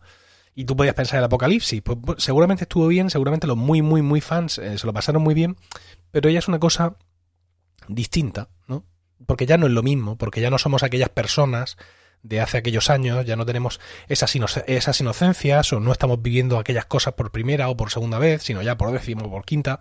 En fin, pues eso, que somos distintos y, está bien que, que, no vuelva lo que, lo que ya fue porque eso es irrepetible. Es decir, yo no voy a volver a enfrentarme a determinadas partituras por primera vez. Claro no voy a volver a enfrentarme a determinados problemas, digamos, eh, de personal, problemas eh, humanos en el coro por primera vez, ¿no? Eh, ahora lo haré mejor, espero, y la música la enfocaré de otra forma, ¿no? ¿no? No vamos a tener esa emoción de la primera vez que cantamos con instrumentos antiguos, pero vamos a tener más práctica, ¿vale? Lo vamos a hacer mejor, vamos a ir un poco más desobrados por la vida, no nos va a sorprender tanto, pero el resultado va a ser mejor, ¿no? Pierdes emoción, pero ganas en otro tipo de cosas y efectivamente, pues seguramente volveremos en algún momento. Ah, llevas, no, por los, no por los mismos senderos, pero sí en la misma dirección. Llevas toda esta frase o todo este trozo de conversación hablando en futuro, no en futuro condicional, ¿no? Fíjate que eso dice mucho. Pero es que... Claro, es que, es que mira, otra cosa, y perdona que me corte, otra cosa es eh, mis hijos, eh, pero relacionados con la música. Es decir, mm, un poco la obligación entre comillas, o la devoción, es decir, la voluntad de transmitirles a mis hijos lo que ha sido para mí el descubrimiento de mi vida, junto con el podcasting, que es la música antigua, la interpretación de la música antigua, ¿cómo negarles eso? ¿no? O sea, ¿cómo no empezar en algún momento a mm, pasarles esa parte que también es mi, legado, es el legado de su padre y de su madre, ¿no? Es decir, todo lo que yo, todas las sensaciones que ahí me ha transmitido, todo lo que me ha permitido descubrir del sonido, de, la religión, de la intensidad, creo que es algo que también le debo a mis hijos, ¿no? Entonces, eh, incluso he llegado a pensar que si en algún momento, pues yo no pudiera mm, reeditar todas estas cosas o en versiones nuevas, pues con mis compañeros, pues que quizá sería eh, una buena idea el intentar volver a hacer lo que hicimos en su momento. Ars Música fue un coro de jóvenes y quizá pues tenga que esperar unos cuantos años y que Ars Música pues vuelva a ser un coro de jóvenes. No el director, que ya peinará más canas, espero que siga peinando algo, pero sí, digamos, intentar coger a una generación como fuimos nosotros y abrirles, abrirles los oídos, abrirles los ojos, abrirles el corazón, en definitiva por partes. Canas peinarás porque con ese pelo recio que tienes no creo yo que te vayas a quedar calvo. Una melenaza. Eh, yo no conozco a nadie que tenga el pelo más recio que yo, más que tú. y segundo, tú pones tres, ¿qué ponen los demás? Quiero decir. Claro, sí, sí, sí, yo, yo me estoy implicando. Si fuéramos a un ochote vasco, te faltan cinco nada más.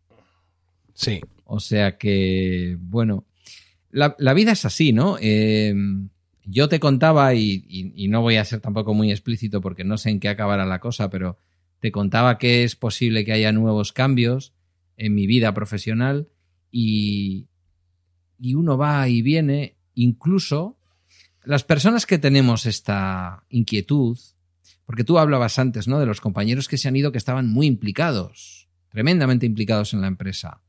Claro, pero ¿eso qué quiere decir? Que están implicados con esa empresa o que tienen una manera de ver su vida profesional con un nivel de compromiso tan grande que en un momento dado les lleva a, desear cambios, a seguir buscando retos, ¿no? Porque son personas vinculadas a una forma de ver esa vida profesional, pues eso, dinámica, eh, intensa. Eh, pues eh, es así, ¿no? Quiero decir, cuando uno tiene eso dentro, no se relaciona solo con un ámbito o con una empresa o con una marca o con un... Tú pasado mañana, por lo que sea, Dios no lo quiera, mm, de pronto descubres que en realidad lo que verdaderamente es una maravilla de la, de la tecnología es Android y lo harías con la misma pasión, ¿no? Es decir, descubrirías cosas con la misma pasión y nos convencerías a todos de determinadas cosas con la misma pasión porque eso es algo que es transversal en ti, independientemente de que lo estés ejerciendo en un coro, en una red de podcast o en tu trabajo por las mañanas. Es una manera de ser y es una manera de sentir. Entonces, pues, eh, fíjate, ¿no? Eh, un funcionario que podría decir, aquí me quedo, me quedan 11 años, estos programas que hago algunas mañanas de manera un tanto aburrida, que digo, qué aburrimiento, 11 años más. Y luego, de un día para otro, te surge la posibilidad y te lo piensas, que es en la fase en la que estoy, ¿no? De pensar y de darle vueltas a mi vida y saber qué quiero hacer con mi vida profesional. Pero no somos los de hace 10 años.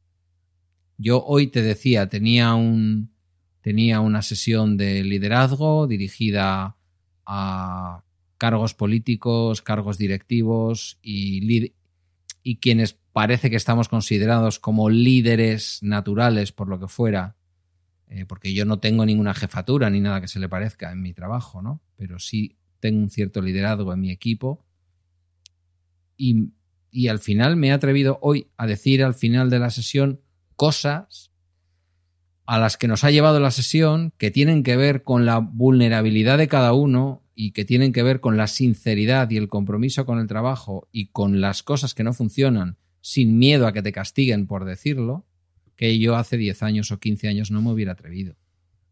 Entonces, todo lo que pasa por nosotros, como me ocurrió a mí cuando fui al gobierno, todo lo que pasa, posiblemente si yo no hubiera ido al gobierno no hubiera podido hacer podcast.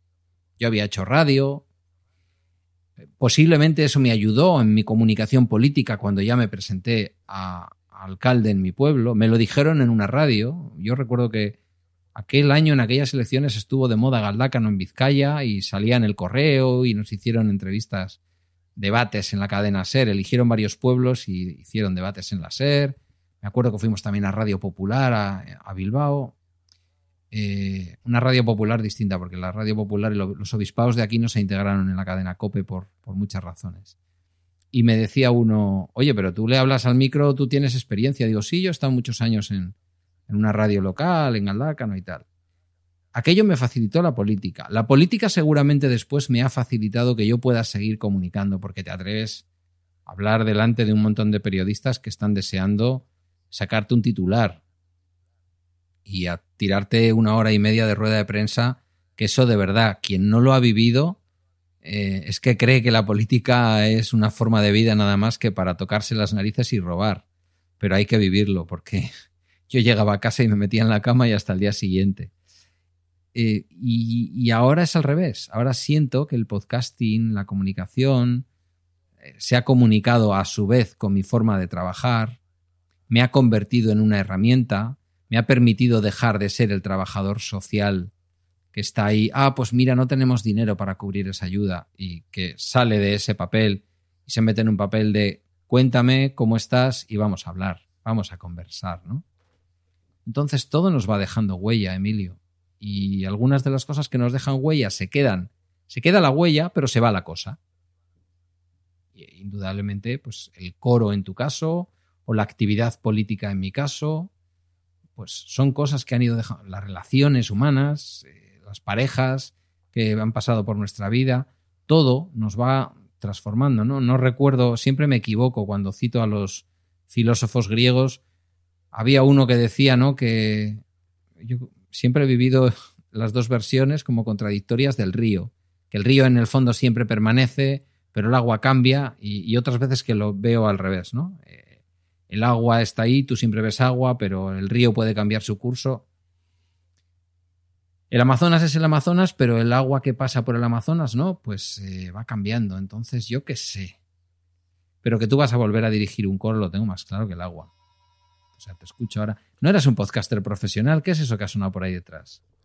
Pues creo que es el de Amazon. Voy a ver, si no te importa. Venga, va. A dejar abierto no, no, Yo, voy dando, yo voy dando Emilio en estos momentos se levanta de su silla de podcaster, ha dejado la super rode, esta maravillosa mesa por la que yo creo que hoy me ha invitado a que esto suene a través de, bueno, suene, va a sonar como siempre, cada, cada uno por su pista, pero estamos manteniendo la conversación por primera vez para hacer un podcast. A ver, un momento. Y ahora ya llega. Ya llega de Es un paquete para Rocío como es habitual. Un segundo que tengo que Venga. Sigue, vete, sigue vete, contando vete. cosas. No, no, si, si lo que estaba diciendo es que esto es el podcasting de la vida en directo. Emilio se le escucha allí de fondo. Yo no sé si le escucháis vosotros, porque él ha podido perfectamente trucar su pista y quitar ese sonido de más bajo para que no se le oiga, pero yo lo estoy escuchando.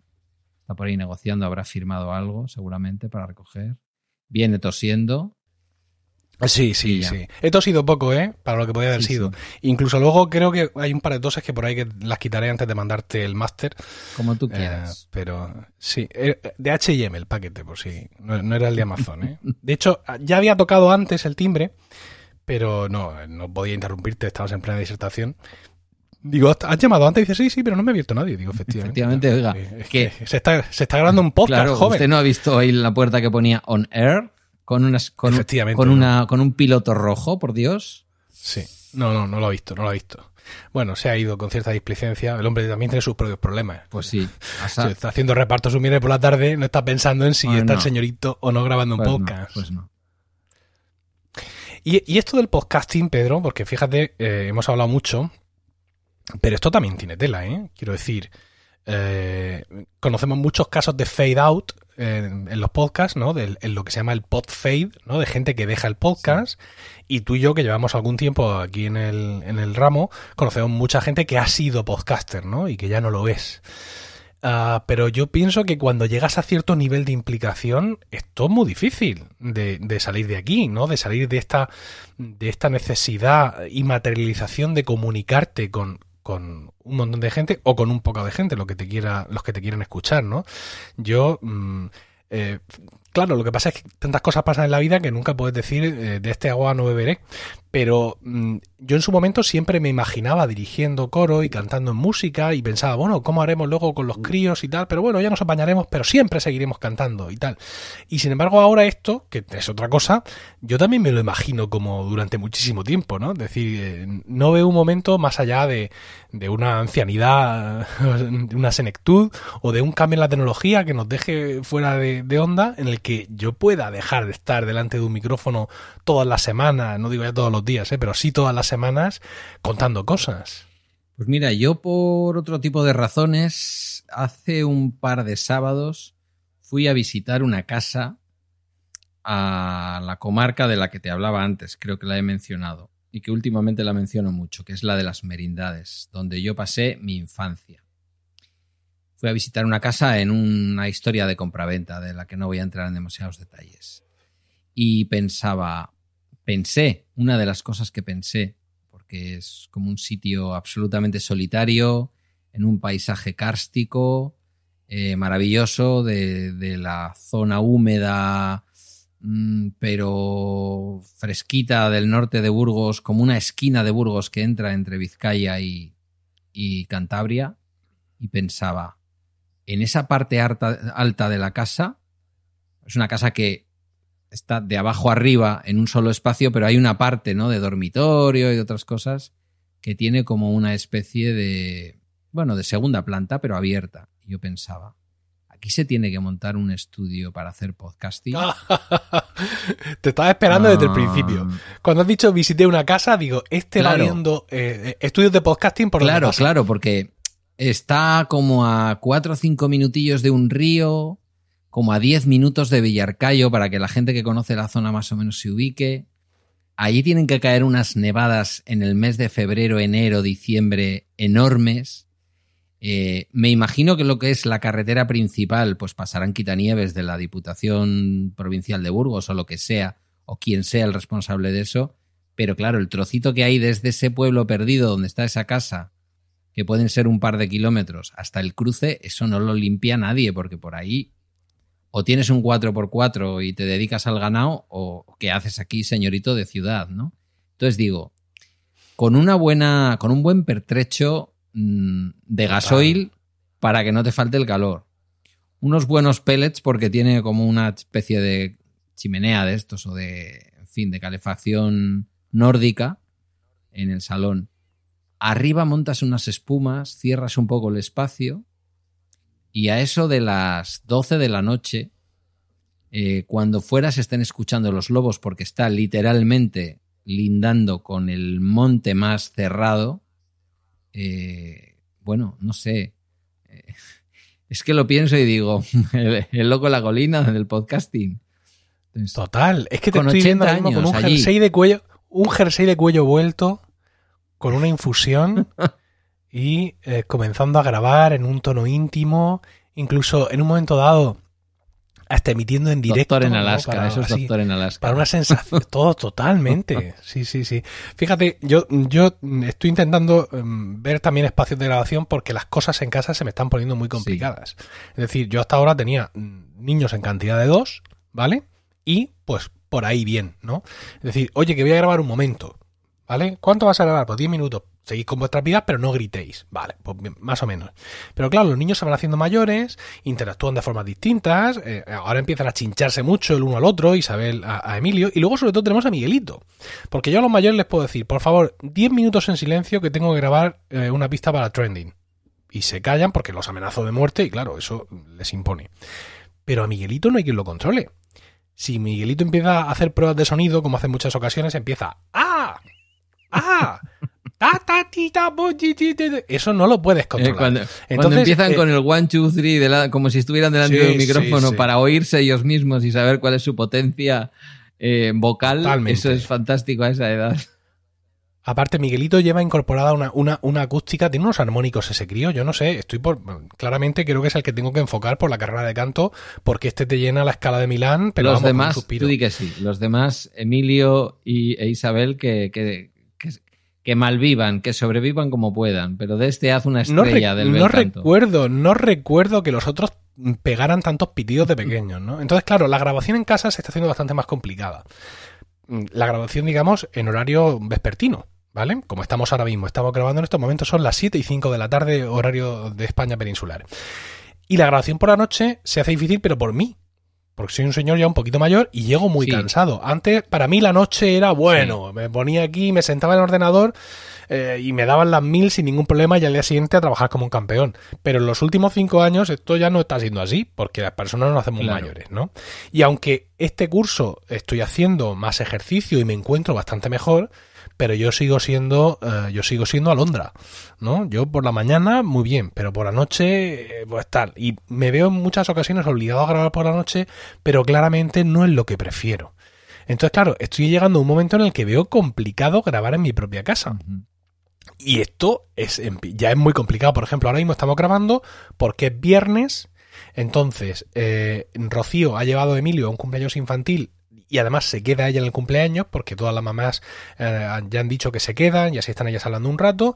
E Isabel, para no estar aquí aburrida sola, pues ha ido a pasar la tarde a casa de la prima y estoy solo. Pero es algo que tengo que planificar. Es decir, yo no puedo grabar la extraña pareja contigo eh, si están por aquí los críos. Y Proyecto Macintosh, pues porque lo tenemos que hacer entre semana y bueno, pues más o menos vamos a ver y lo mismo Rocío se apiada de mí y se los baja al parque un momento. Pero ya no es tan fácil, ¿no? Ya no es tan fácil. Y no sé yo, que va a ser de mi podcasting doméstico, lo mismo voy a tener que tomar algún tipo de, de suplemento vitamínico para poder llegar a la noche, pero me pasa lo mismo que a ti. Miro zonas, miro cosas y si me alquilo por aquí algo cerca de casa, que sería muy triste, ¿eh? Tener que alquilarte un, un pequeño estudio al lado de casa para ir a grabar sobre todo cuando los ingresos del podcasting tampoco acompañan para ese dispendio. Pero me, ha gustado, me ha gustado lo tuyo, ¿eh? ese, estudio que te has improvisado así mentalmente me ha, llamado la atención. No queda otra, porque yo no me veo dejando de hacer podcast. Y desde luego te digo una cosa, y, bueno, como no quiero pelotearte, porque este no es el programa para pelotearte, para eso ya tenemos las veces que me invitas a promo podcast. Eh, incluso cuando no me invitas. Eh, pero te debo el haber descubierto que, aunque se me queje José Escolar, que se me queja, se me queja amargamente, me saturas, es que saturas. Es que coge mis pistas de bala extra, el cabrito de él, las vuelca, no sé si, no sé si en Audacity o dónde, y me manda capturas de pantalla. Estás saturando, ¿no lo ves que estás saturando? Pero es una maravilla lo de meterle el micrófono Lightning Rode y grabar donde oh. te dé la gana. He llegado a la oficina, no he llegado a la oficina, me acabo de levantar, eh, no me puedo dormir y lo grabo por la noche, da igual. en cualquier momento o como tú por la calle. Por cierto, el otro día Sí. eh, quizás escuchaste el episodio de Bala Extra en donde yo hablaba de la comida que tuve con Gerardo, que estuvimos en un sitio muy Sí, sí, sí. manzanero y tal. Sí. Mm, completamente fans. Fans rendidos a tus pies. Digo, bueno, pues ya se lo diré. ¿Qué me Ya se lo diré yo cuando corresponda. Eh, yo no podría dejar al podcasting, Emilio. Lo que pasa es que una cosa que tú me has escuchado decir, normalmente yo se la he dicho a José Luis y a lo mejor tú me has escuchado alguna vez diciéndosela a José Luis Hurtado, tenemos que hacer del podcasting algo sostenible. Yo sé que pues, en tu caso o en mi caso es como el run run, ¿no? E incluso la comidilla o, o la gracieta, que estamos en millones de sitios grabando un montón de podcasts. A lo mejor se puede grabar un poco menos, a lo mejor se puede grabar un poco menos, pero no podría dejar de grabar podcast en este momento de mi vida. Y de, y de intentar además que otros graben. El otro día les mandé un audio a un periódico, a un periódico digital del que soy accionista y que no mencionaré, no les quiero comprometer, aunque yo creo que dos y dos más cuatro, dos más dos, quiero decir, son cuatro y, y mucha gente lo puede relacionar. Y les mandé por Telegram, les dije, mirad, os acabo de leer la portada de hoy, esto es lo que hace el país todas las mañanas. ¿Pa' cuándo? Que llevo dos años intentando deciros que esto se puede hacer con un teléfono y un micrófono, por Dios. Mira, totalmente. Me- me- somos almas gemelas. ¿eh? Es decir, al igual que tú ves estudios de podcasting a tu paso y que a mí todos los días se me ocurren nuevos proyectos con un coro que no tengo, que podría tener, y que también se me, me pasa lo mismo que a ti. O sea, mm, se me ocurren podcasts para hacer yo o para hacer otras personas. Incluso a veces tengo que aprender a decirme a mí mismo que no. Porque incluso he llegado a empezar a construir proyectos pues para irme pues a un ayuntamiento, a una empresa, a un no sé cuántos, para decirles, oye, esto aquí es esta idea, podéis montar este podcast y al final me he dado cuenta de que sí, está muy bien y que si yo me dedicara a esto 100%, pues sería eso lo que tengo que hacer, ¿no? Pero es que no me dedico a esto al 100%, entonces claro, Claro. No, no puedo, no puedo al final exprimir tanto de mí mismo porque al final la vida no me da, ¿no? Hablabas de hacer el, del podcasting algo sostenible y como bien sabes, porque bueno, tú ya lo sabías porque lo hemos hablado, eh, he cerrado Focus. Focus Sí. era mi, mi membership site, un sitio de suscripción, de pago, donde la gente pagaba al mes unas cantidades por ver unos videotutoriales cortos de diversos temas y también tenían acceso a un podcast semanal, a Weekly, que lo has mencionado tú ya en este podcast. Pues finalmente lo he tenido que cerrar porque no era sostenible. Es decir, ganaba un buen dinero, no era un problema de, falta de ingresos, la gente muy contenta, pero al final no me daba la vida, ¿no? Para hacer cinco podcasts eh, diarios por la mañana y cuatro vídeos y otro podcast más todas las semanas. Al final no podía. Y fíjate, lo comentaba el otro día, me parece que en el Daily, yo pensaba que cerrando Focus y quitándome la obligación de hacer esos vídeos iba a ganar mucho en calidad de vida, pero no alcanzaba a ver cuánto, ¿no? Es decir, realmente ahora no es ya el tiempo que empleara en grabar los vídeos, es también el peso en la mente. De hecho, creo que ahora hago un mucho mejor weekly. El, podcast que sigue sobreviviendo, que es lo que ha quedado. La gente se puede suscribir a, Weekly si lo desea, pero sabiendo ya que es solo el podcast. Y creo que hago un mucho mejor podcast porque tengo más espacio, ¿no? Y, y creo que lo que he hecho ha sido, pues, eh, hacer más sostenible el negocio. No sé si volveré a recuperar el nivel de ingresos que tenía. Porque, claro, yo lo que he hecho ha sido. mm, O sea, no he cambiado las condiciones. Lo que he hecho ha sido cerrar una tienda y abrir, abrir otras dos manzanas más para allá.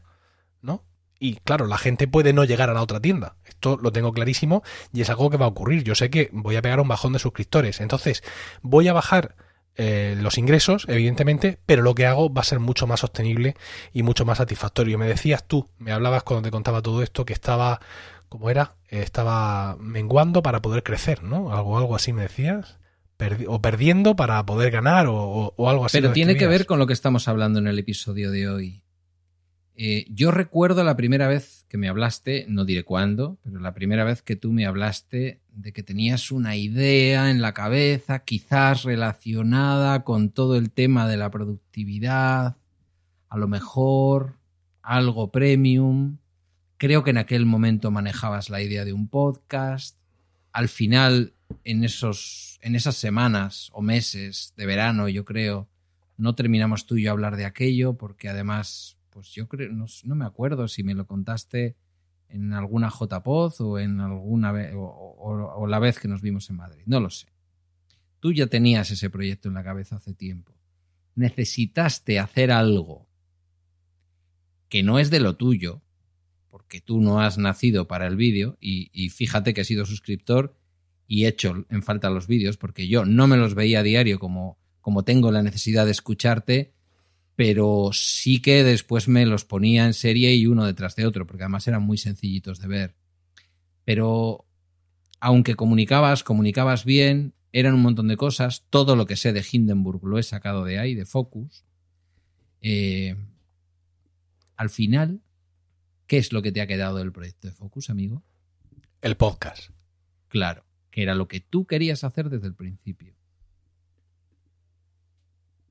Fíjate cómo en la vida, a veces, uno siembra, nace una mata, eh, los que sean de La Rioja o de Jumilla o de por ahí, por Dios que me perdonen, mi ex suegra, la pobre, que en paz descanse, tenía una palabra que es muy de La Rioja, que es espregular.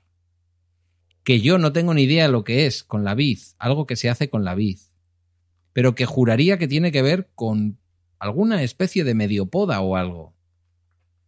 Y eso es lo que hace cuando en el momento del año correcto se, se le hace eso a la vid, eso es lo que hace luego que la vid saque a lo mejor menos racimos, pero con más azúcar y más adecuados para luego elaborar el mosto y hacer el vino, o lo que sea, pero siempre he relacionado ese verbo, a lo mejor me equivoco, ¿eh? pero siempre he relacionado ese verbo con hacerle algo a la vid, que la capa de alguna manera, ¿no?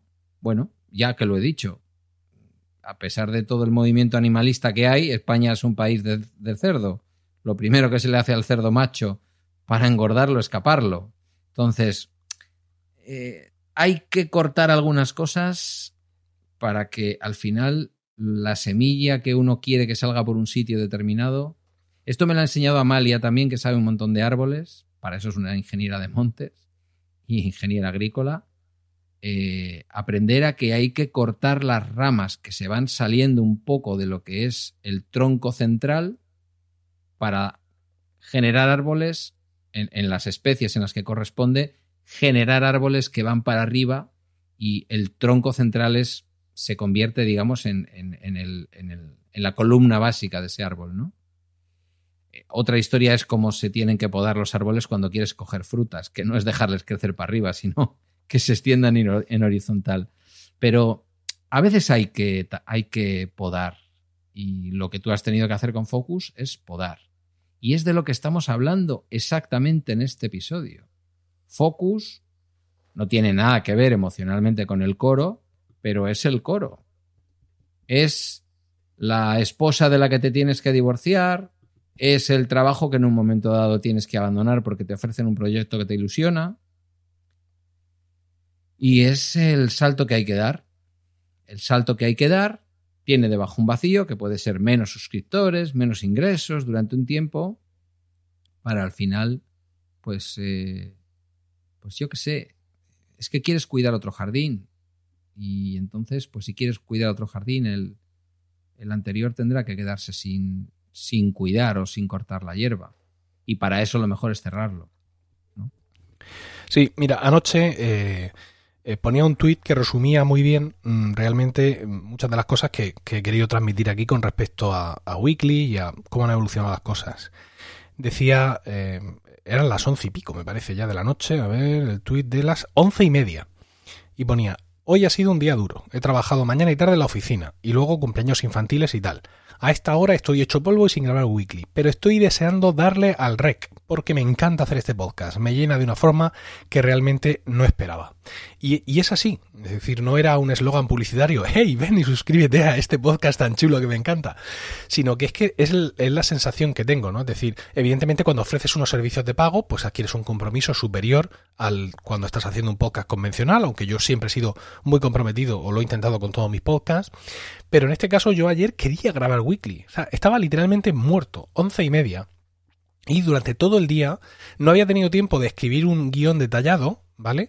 Pero sí estaba todo el día pensando, dándole vueltas a la cabeza, el de lo que quería decir, de las secuencias, de tal forma que cuando me senté, pues eh, casi vomité el guion encima de la hoja de, de, Ulises. Y eso que, bueno, no ha sido una semana habitual, a mí me gusta ir avanzando durante la semana el guion, pero estaba deseando grabar, ¿no? Es decir, tenía un gran entusiasmo por, pues, por, por llenar la onda de, sonido, de información, de cosas y contar. No pude hacer tanto como, como quise, es decir, me salió un poquito más corto de lo normal porque la voz, como ya estáis oyendo, esta semana no me acompaña, pero realmente siento eso que tú me decías en aquel mensaje, ¿no? Cuando estaba, cuando decía, venga, bórrate la suscripción de Focus, que estoy probando cosas, ¿no? Y cuando me, me decías lo de crecer para menguar, para poder crecer, lo estoy sintiendo mucho. No, no sé, evidentemente, y no lo voy a saber hasta dentro de dos o tres meses, económicamente qué resultado va a tener esta aventura, pero desde luego eh, lo que yo tenía que crecer, pues, lo tengo delante, ¿no? El, el, entusiasmo con el que estoy viviendo esta nueva etapa de Weekly, eh, pa, yo para mí realmente ya he ganado.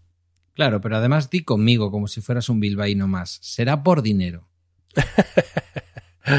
A ver, el entusiasmo que le pones a Weekly, te lo digo como suscriptor, eh, ¿tú, ¿tú qué crees? ¿Que lo notamos los oyentes o que no lo notamos? Ay, no lo sé. Ya, ya te lo digo yo, lo notamos y mucho. Sí. Sí, lo notamos y mucho. Y claro, si además te lo encuentras a las seis y media cuando yo en mi nuevo y flamante Apple CarPlay wow. eh, busco la lista de reproducción de Overcast y le doy a los dailies y me encuentro, porque a Weekly, fíjate tú qué curioso, a Weekly lo tengo clasificado como daily, es así, porque tiene que sonar a esas horas. A veces me toca escucharte, bueno, a veces no, siempre o casi siempre, salvo que esté haciendo un trabajo rutinario en la oficina, eh, mi trabajo no me permite escuchar podcast mientras que trabajo la mayor parte del tiempo. Si me toca, empiezo siempre por los, por los dailies, pues desde luego el tuyo y todos los que vienen después, ¿no? Eh, cuando me he escuchado, cuando me he encontrado esta mañana que al darle al play, eh, clasificados evidentemente a mi gusto, como no puede ser de otra manera, que para eso tengo Overcast, estas son las cosas que quienes no utilizan podcatchers no pueden entender que en esa lista de dailies yo tengo puestos mis intereses, unos con, ¿no? Más arriba, otros más abajo, y entonces da igual a qué hora se haya bajado, si está disponible weekly, weekly es dentro de los dailies el primero que suena. Suena incluso antes que el Emilcar Daily, si es el caso. Cuando esta mañana yo he bajado al, al parking, le he dado, como estaba descargado, pues eh, ya desde dentro del parking incluso se ha puesto a sonar, digo, hombre, weekly, este hombre lo ha publicado más temprano. Pues mira, para, para, por lo que veo, para satisfacción tuya, te digo que va a salir a las seis y media a partir de ahora. Claro. Pero, pero mi, mi, mi, mis leads van a seguir diciendo que sale a las 7 de la mañana. ¿Por qué? Pues porque me he dado cuenta de que muchas veces, no por culpa mía ni por culpa de nadie, pues no todos los servidores refrescan a la velocidad que deberían, ¿no? Eh, Ya. Muchas veces que eh, la gente que está suscrito a través de Apple Podcast le llega un poco más tarde, Pocket Cast, en fin, que, que hay muchas historias. Entonces, Sí. para que yo realmente pueda mantener un poco la promesa de que a las 7 de la mañana lo tienes disponible, pensando un poco en el... en- en los suscriptores, cómo salen a trabajar y todo eso, ¿no? Pues creo que lo tengo que publicar, darle esa media hora de decalaje para asegurarme de que pase lo que pase con los servidores y con todo el mundo, a las 7 realmente, todos los que pagáis lo vais a tener a vuestra disposición el, el viernes. Y la verdad es que pues, me, me agrada ver que tú has sido así directamente uno de los primeros beneficiados en, en esta, en este Yo nuevo sí. cambio de publicación. Yo sí, porque voy muy temprano al trabajo, entonces eh, la publicación de las 7... eh, es verdad que últimamente ya no le pongo cuidado, eh, quiero decir que con los 20 gigas de O2 yo no me vuelvo loco. En verano los cuido un poquito más porque estás más fuera de casa, pero tanto la música de Apple Podcast como de Apple Music como los, como los audios de, de Overcast, si tienen que salir en streaming, salen en streaming, me da igual. Tienes el inconveniente de que si le das al play y estás en el garaje, pues el streaming te puede dar error y como el CarPlay es una cosa que no es, eh, digamos, nativa del coche, pues ahí ya lo mismo me toca parar, volver a desconectar el teléfono, volver a conectarlo y puede generar alguna pega, ¿no? Pero, pero ya no le pongo cuidado. Eh, escucharlo esta mañana, pues me ha gustado. Mm, Nos va a llegar un mensaje porque nos has dado a todos un promo code de, de alguna cosa de, ¿no? De, de, para pasarnos de un lado a otro, si no lo he entendido mal. No, lo- pero tú ya lo has usado. Sí, Pues ya- pero cuando te suscribiste, te pidió la tarjeta de crédito. eh, no, no lo recuerdo. Yo Te- creo que no. Te digo yo que sí. Pues yo no recuerdo haberlo metido. A lo mejor, bueno, lo- eso ya lo hablamos tú y yo. Sí, luego. efectivamente. Pero bueno, en cualquier caso, No te voy a andar cobrando encima. no tengo que hacer colega, nada. colega de aventuras. Ya me encargaré yo de que, de que a, ti, Ya, que- cobra, de que cobra. a ti te vaya perfecto. No te preocupes. Cobra. Ya sabes además que a mí me gusta pagar por lo, por lo que tiene un precio. En eso nos parecemos bastante. Oye, mira, si te parece, vamos a ir terminando. Venga. Estamos un poco en tiempo en lo que es nuestra cosa. Sí, Y eh, dado que al final eh, hemos derivado un poquito hacia el podcasting, vamos a rematar hablando de podcasting. Y es que eh, en una semana, en siete días desde este momento que estamos grabando, vamos a estar en Madrid. Vamos a estar en los podcast. Ah, que mal lo digo siempre, ¿por qué? Podcast Days, que es un evento de podcasting eh, organizado por la Asociación Madrileña de Podcasting que va a tener lugar en Madrid, los teatros Luchana, los días 4 y 5 de octubre. Lo digo ahora pues porque, claro, ya en la extraña pareja ya no lo vamos a decir más. Eh, Esta mañana lo he dicho en el daily también y hay que dar un poco de margen para que la gente pues, se pueda organizar si es que no se ha organizado ya. Entonces, pues es un sitio donde va a estar muy interesante, vamos a estar juntos. Y si te parece, en vez de contar tú y yo aquí lo que va a ocurrir y lo que va a dejar de ocurrir, vamos a poner un- la promo de los Podcast Day, que la tengo yo por aquí. ¿Vale? Ya, ya te digo que luego en edición la tendrás que meter tú, pero me parece que tú y yo sí la vamos a escuchar ahora. A ver si la escuchamos. ¿Te interesa el mundo del podcasting y quieres saber cómo iniciarte en él? ¿Quieres conocer las últimas técnicas y novedades por parte de los mejores profesionales? Te esperamos en Podcast Days 2019, los días 4 y 5 de octubre, en los Teatros Luchana de Madrid. Compra tu entrada ya en podcastdays.es. Podcast Days es un evento de MadPod con la colaboración principal de Fundación Telefónica. ¿Lo has escuchado? A lo lejos un leve susurro. Ah, vale, pues una cosa más que acabo de aprender de la Roadcaster Pro. Vale, magnífico. Eh, de todas formas, verás luego en las pistas un espacio tremendo, ¿vale? Ahí es donde lo tienes que meter tú, ahora cuando edites el podcast. Minuto 40, un, o sea, un minuto 40, por Dios, una hora 40 más Sí, una hora menos. 40, sí, ahí, pero- ahí le toca. De todas formas, yo ahora, te- antes de enviarte esto, te voy a poner marcas para que me, para que quiten las toses y, y para que metas luego aquí la, la cuña. Bueno, pues eh, vamos a hacer, eh, entre otras cosas, tú y yo eh, tenemos una participación en una mesa redonda que habla Sí. sobre redes de podcast. Y luego, aparte, yo tengo un directo de promo podcast, donde además te he invitado a venir. eh, va a haber más gente en ese, en ese directo. Y bueno, pues allí hablaremos un poco más todavía, si cabe, de podcasting, porque el podcasting es tan maravilloso y tan amplio que, mira, da para que hagamos un directo, para que luego nos vayamos a la mesa redonda, para que luego preguntemos cosas en las sesiones de los demás y para que luego grabemos otra vez y volvamos a grabar. O sea que, eh, como, como tú dices, que yo digo, y es cierto, no hay nada que le guste más a un podcaster que hablar de podcasting y el fin de semana que viene vamos a poder hacerlo a base de bien en Madrid, en los teatros eh, Luchana. ¿Qué, ¿Algo más que quieras comentar tú sobre estos podcast days? ¿Llevarás un clavel en la solapa? Eh, No, yo creo que nos reconoceremos, me reconocerás. Sí, Creo hombre, por supuesto. Aún algo más desde el que nos vimos en Murcia, aunque luego me he desinflado un poco. Y en eso estamos, pero hombre, yo, creo yo creo que te echaré en cuenta. Quiero decir que diré, ah, parece que es Emilio. Sí, sí. Yo he perdido algo de peso ahora al principio del curso, porque como te decía, me estoy moviendo, me estoy moviendo más y tal. Pero vamos, no hasta el punto de ser irreconocible.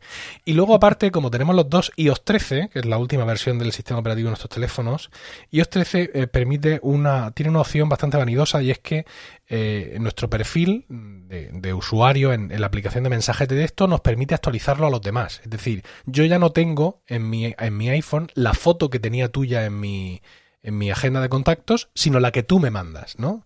Eh, y cada vez que la cambias se me actualiza, con lo cual pues yo te veo, eh, te veo al día. Es decir, si tú te haces un selfie nuevo y lo pones ahí, pues yo te veo y digo, ah, mira, pues se ha recortado por aquí la barba, ahora se ha perfilado por allá y todo fantástico. No, no son selfies, ¿eh? son, debo decir que son fotos que me hace Ainhoa con la puerta de su despacho que la tiene negra. incluida, incluida la foto que le sirvió a Pedro Luis Alba para hacer, junto con la tuya, el, La portada el cover de podcast. este programa. Por cierto, antes se me pasó a comentar cuando hablábamos de Spotify en el podcasting que no se podía escuchar la extraña pareja en Spotify. Y Sí, estaba, pero no se oía al principio. no se oía, no sabíamos por qué, no había forma. Entonces eh, le escribí al soporte técnico de Spotify mm, y me decían, pues aquí no hay ningún problema. Y yo, oiga, joven, mire, porque... Entonces me insistía, mira a ver, lo, lo típico, ¿no? Mira a ver si tienes conexión a Internet, mira a ver si tu ordenador es de este siglo, mira a ver si has actualizado la aplicación, todas estas cosas que dices, ¿a alguien alguna vez le ha servido seguir estos pasos? Bueno, el caso es que al final el- la persona con la que tratamos se lo tomó en serio y dijo, espérate, se arremangó e hizo algo, mm, bla, bla, bla, bla, bla, cosas de informáticos y me dijo, dale ahora, que vas a ver tú. Y efectivamente ya se escucha eh, sin problema, con lo cual pues eh, este capítulo que estamos terminando de grabar hoy también se escuchará en, en Spotify. Por cierto, voy a llevar eh, stickers de Milcar FM, que sabes que hemos hecho algunos. Oh, qué Y será... Ya te envié a casa, ¿verdad? Te envié sí, Weekly, claro. te envié Romanos. Yo tengo de Weekly y de Romanos. A mí con que me mandes de Weekly y de Romanos Sí. mm, y poder escucharte a diario, ya está. Pues he, hecho del Daily ¿Qué y, más? y también tengo algunas redondas, así como en plan muy exclusivas, que son de la red. O sea que... Sabes que me han dicho, porque yo ya he comentado que, que iba a verte, que íbamos a coincidir. No había comentado lo del directo que tú acabas de decir, porque como director del programa te corresponde a ti decir cuáles iban a ser tus invitados. Eh, y ya me han dicho que busquemos un hotel. Digo, hombre, pues eso es lo primero que hay que hacer cuando se va a ir a Madrid, ¿no? Sí, yo lo he buscado. Ay, están envidiosos de nuestra relación y de nuestra amistad Claro, sincera. claro, ¿qué vamos Esto es a lo que ocurre. Y además, si la envidia fuera piña. Nuestras respectivas mujeres o novias o lo que en cada momento tenga cada uno nos lo permiten. Es así. Claro que sí. Estamos tan seguros, además, de que somos heterosexuales, de esos, ¿cómo se dice? Cis, se dice ahora. Sí, yo no sabía lo que era esto de cis. Pues ahora ya lo sabes. Sí, no, no, ya, ya, me, ya me enteré, ya me enteré. Sí. Pues no hay problema. O sea, que por mucho que me guste a mí tu barba, no vamos a pasar de ahí. Bueno, en cualquier caso la voy a llevar especialmente cuidada para la ocasión, Vale, para cariño. disfrute de propios y extraños. Pues nada más, Pedro. Despídete. Emilio, de un nuestra abrazo audiencia. como siempre. Y a la audiencia, pues qué decir. Que, oye, oye, la parte del feed que la llevo yo en FeedPress, y este se va a quedar en FeedPress, ya te lo digo yo, eh, tremenda acogida de suscriptores. ¿eh? La verdad es que para llevar dos episodios estamos, ahora mismo no lo he mirado porque no me vuelve muy loco el asunto, pero por encima de 4.000 suscripciones. Para escuchar a dos tontos muy tontos aquí hablar de lo suyo. Total. Bueno, espero que hayan sido, pues eso, casi dos horas al final eh, de conversación franca, sincera, como siempre decimos, y que os haya servido para reflexionar con nosotros y sobre todo para entreteneros. Pedro, un abrazo y un saludo a vosotros todos, querida, querida audiencia, y hasta nuestro próximo programa.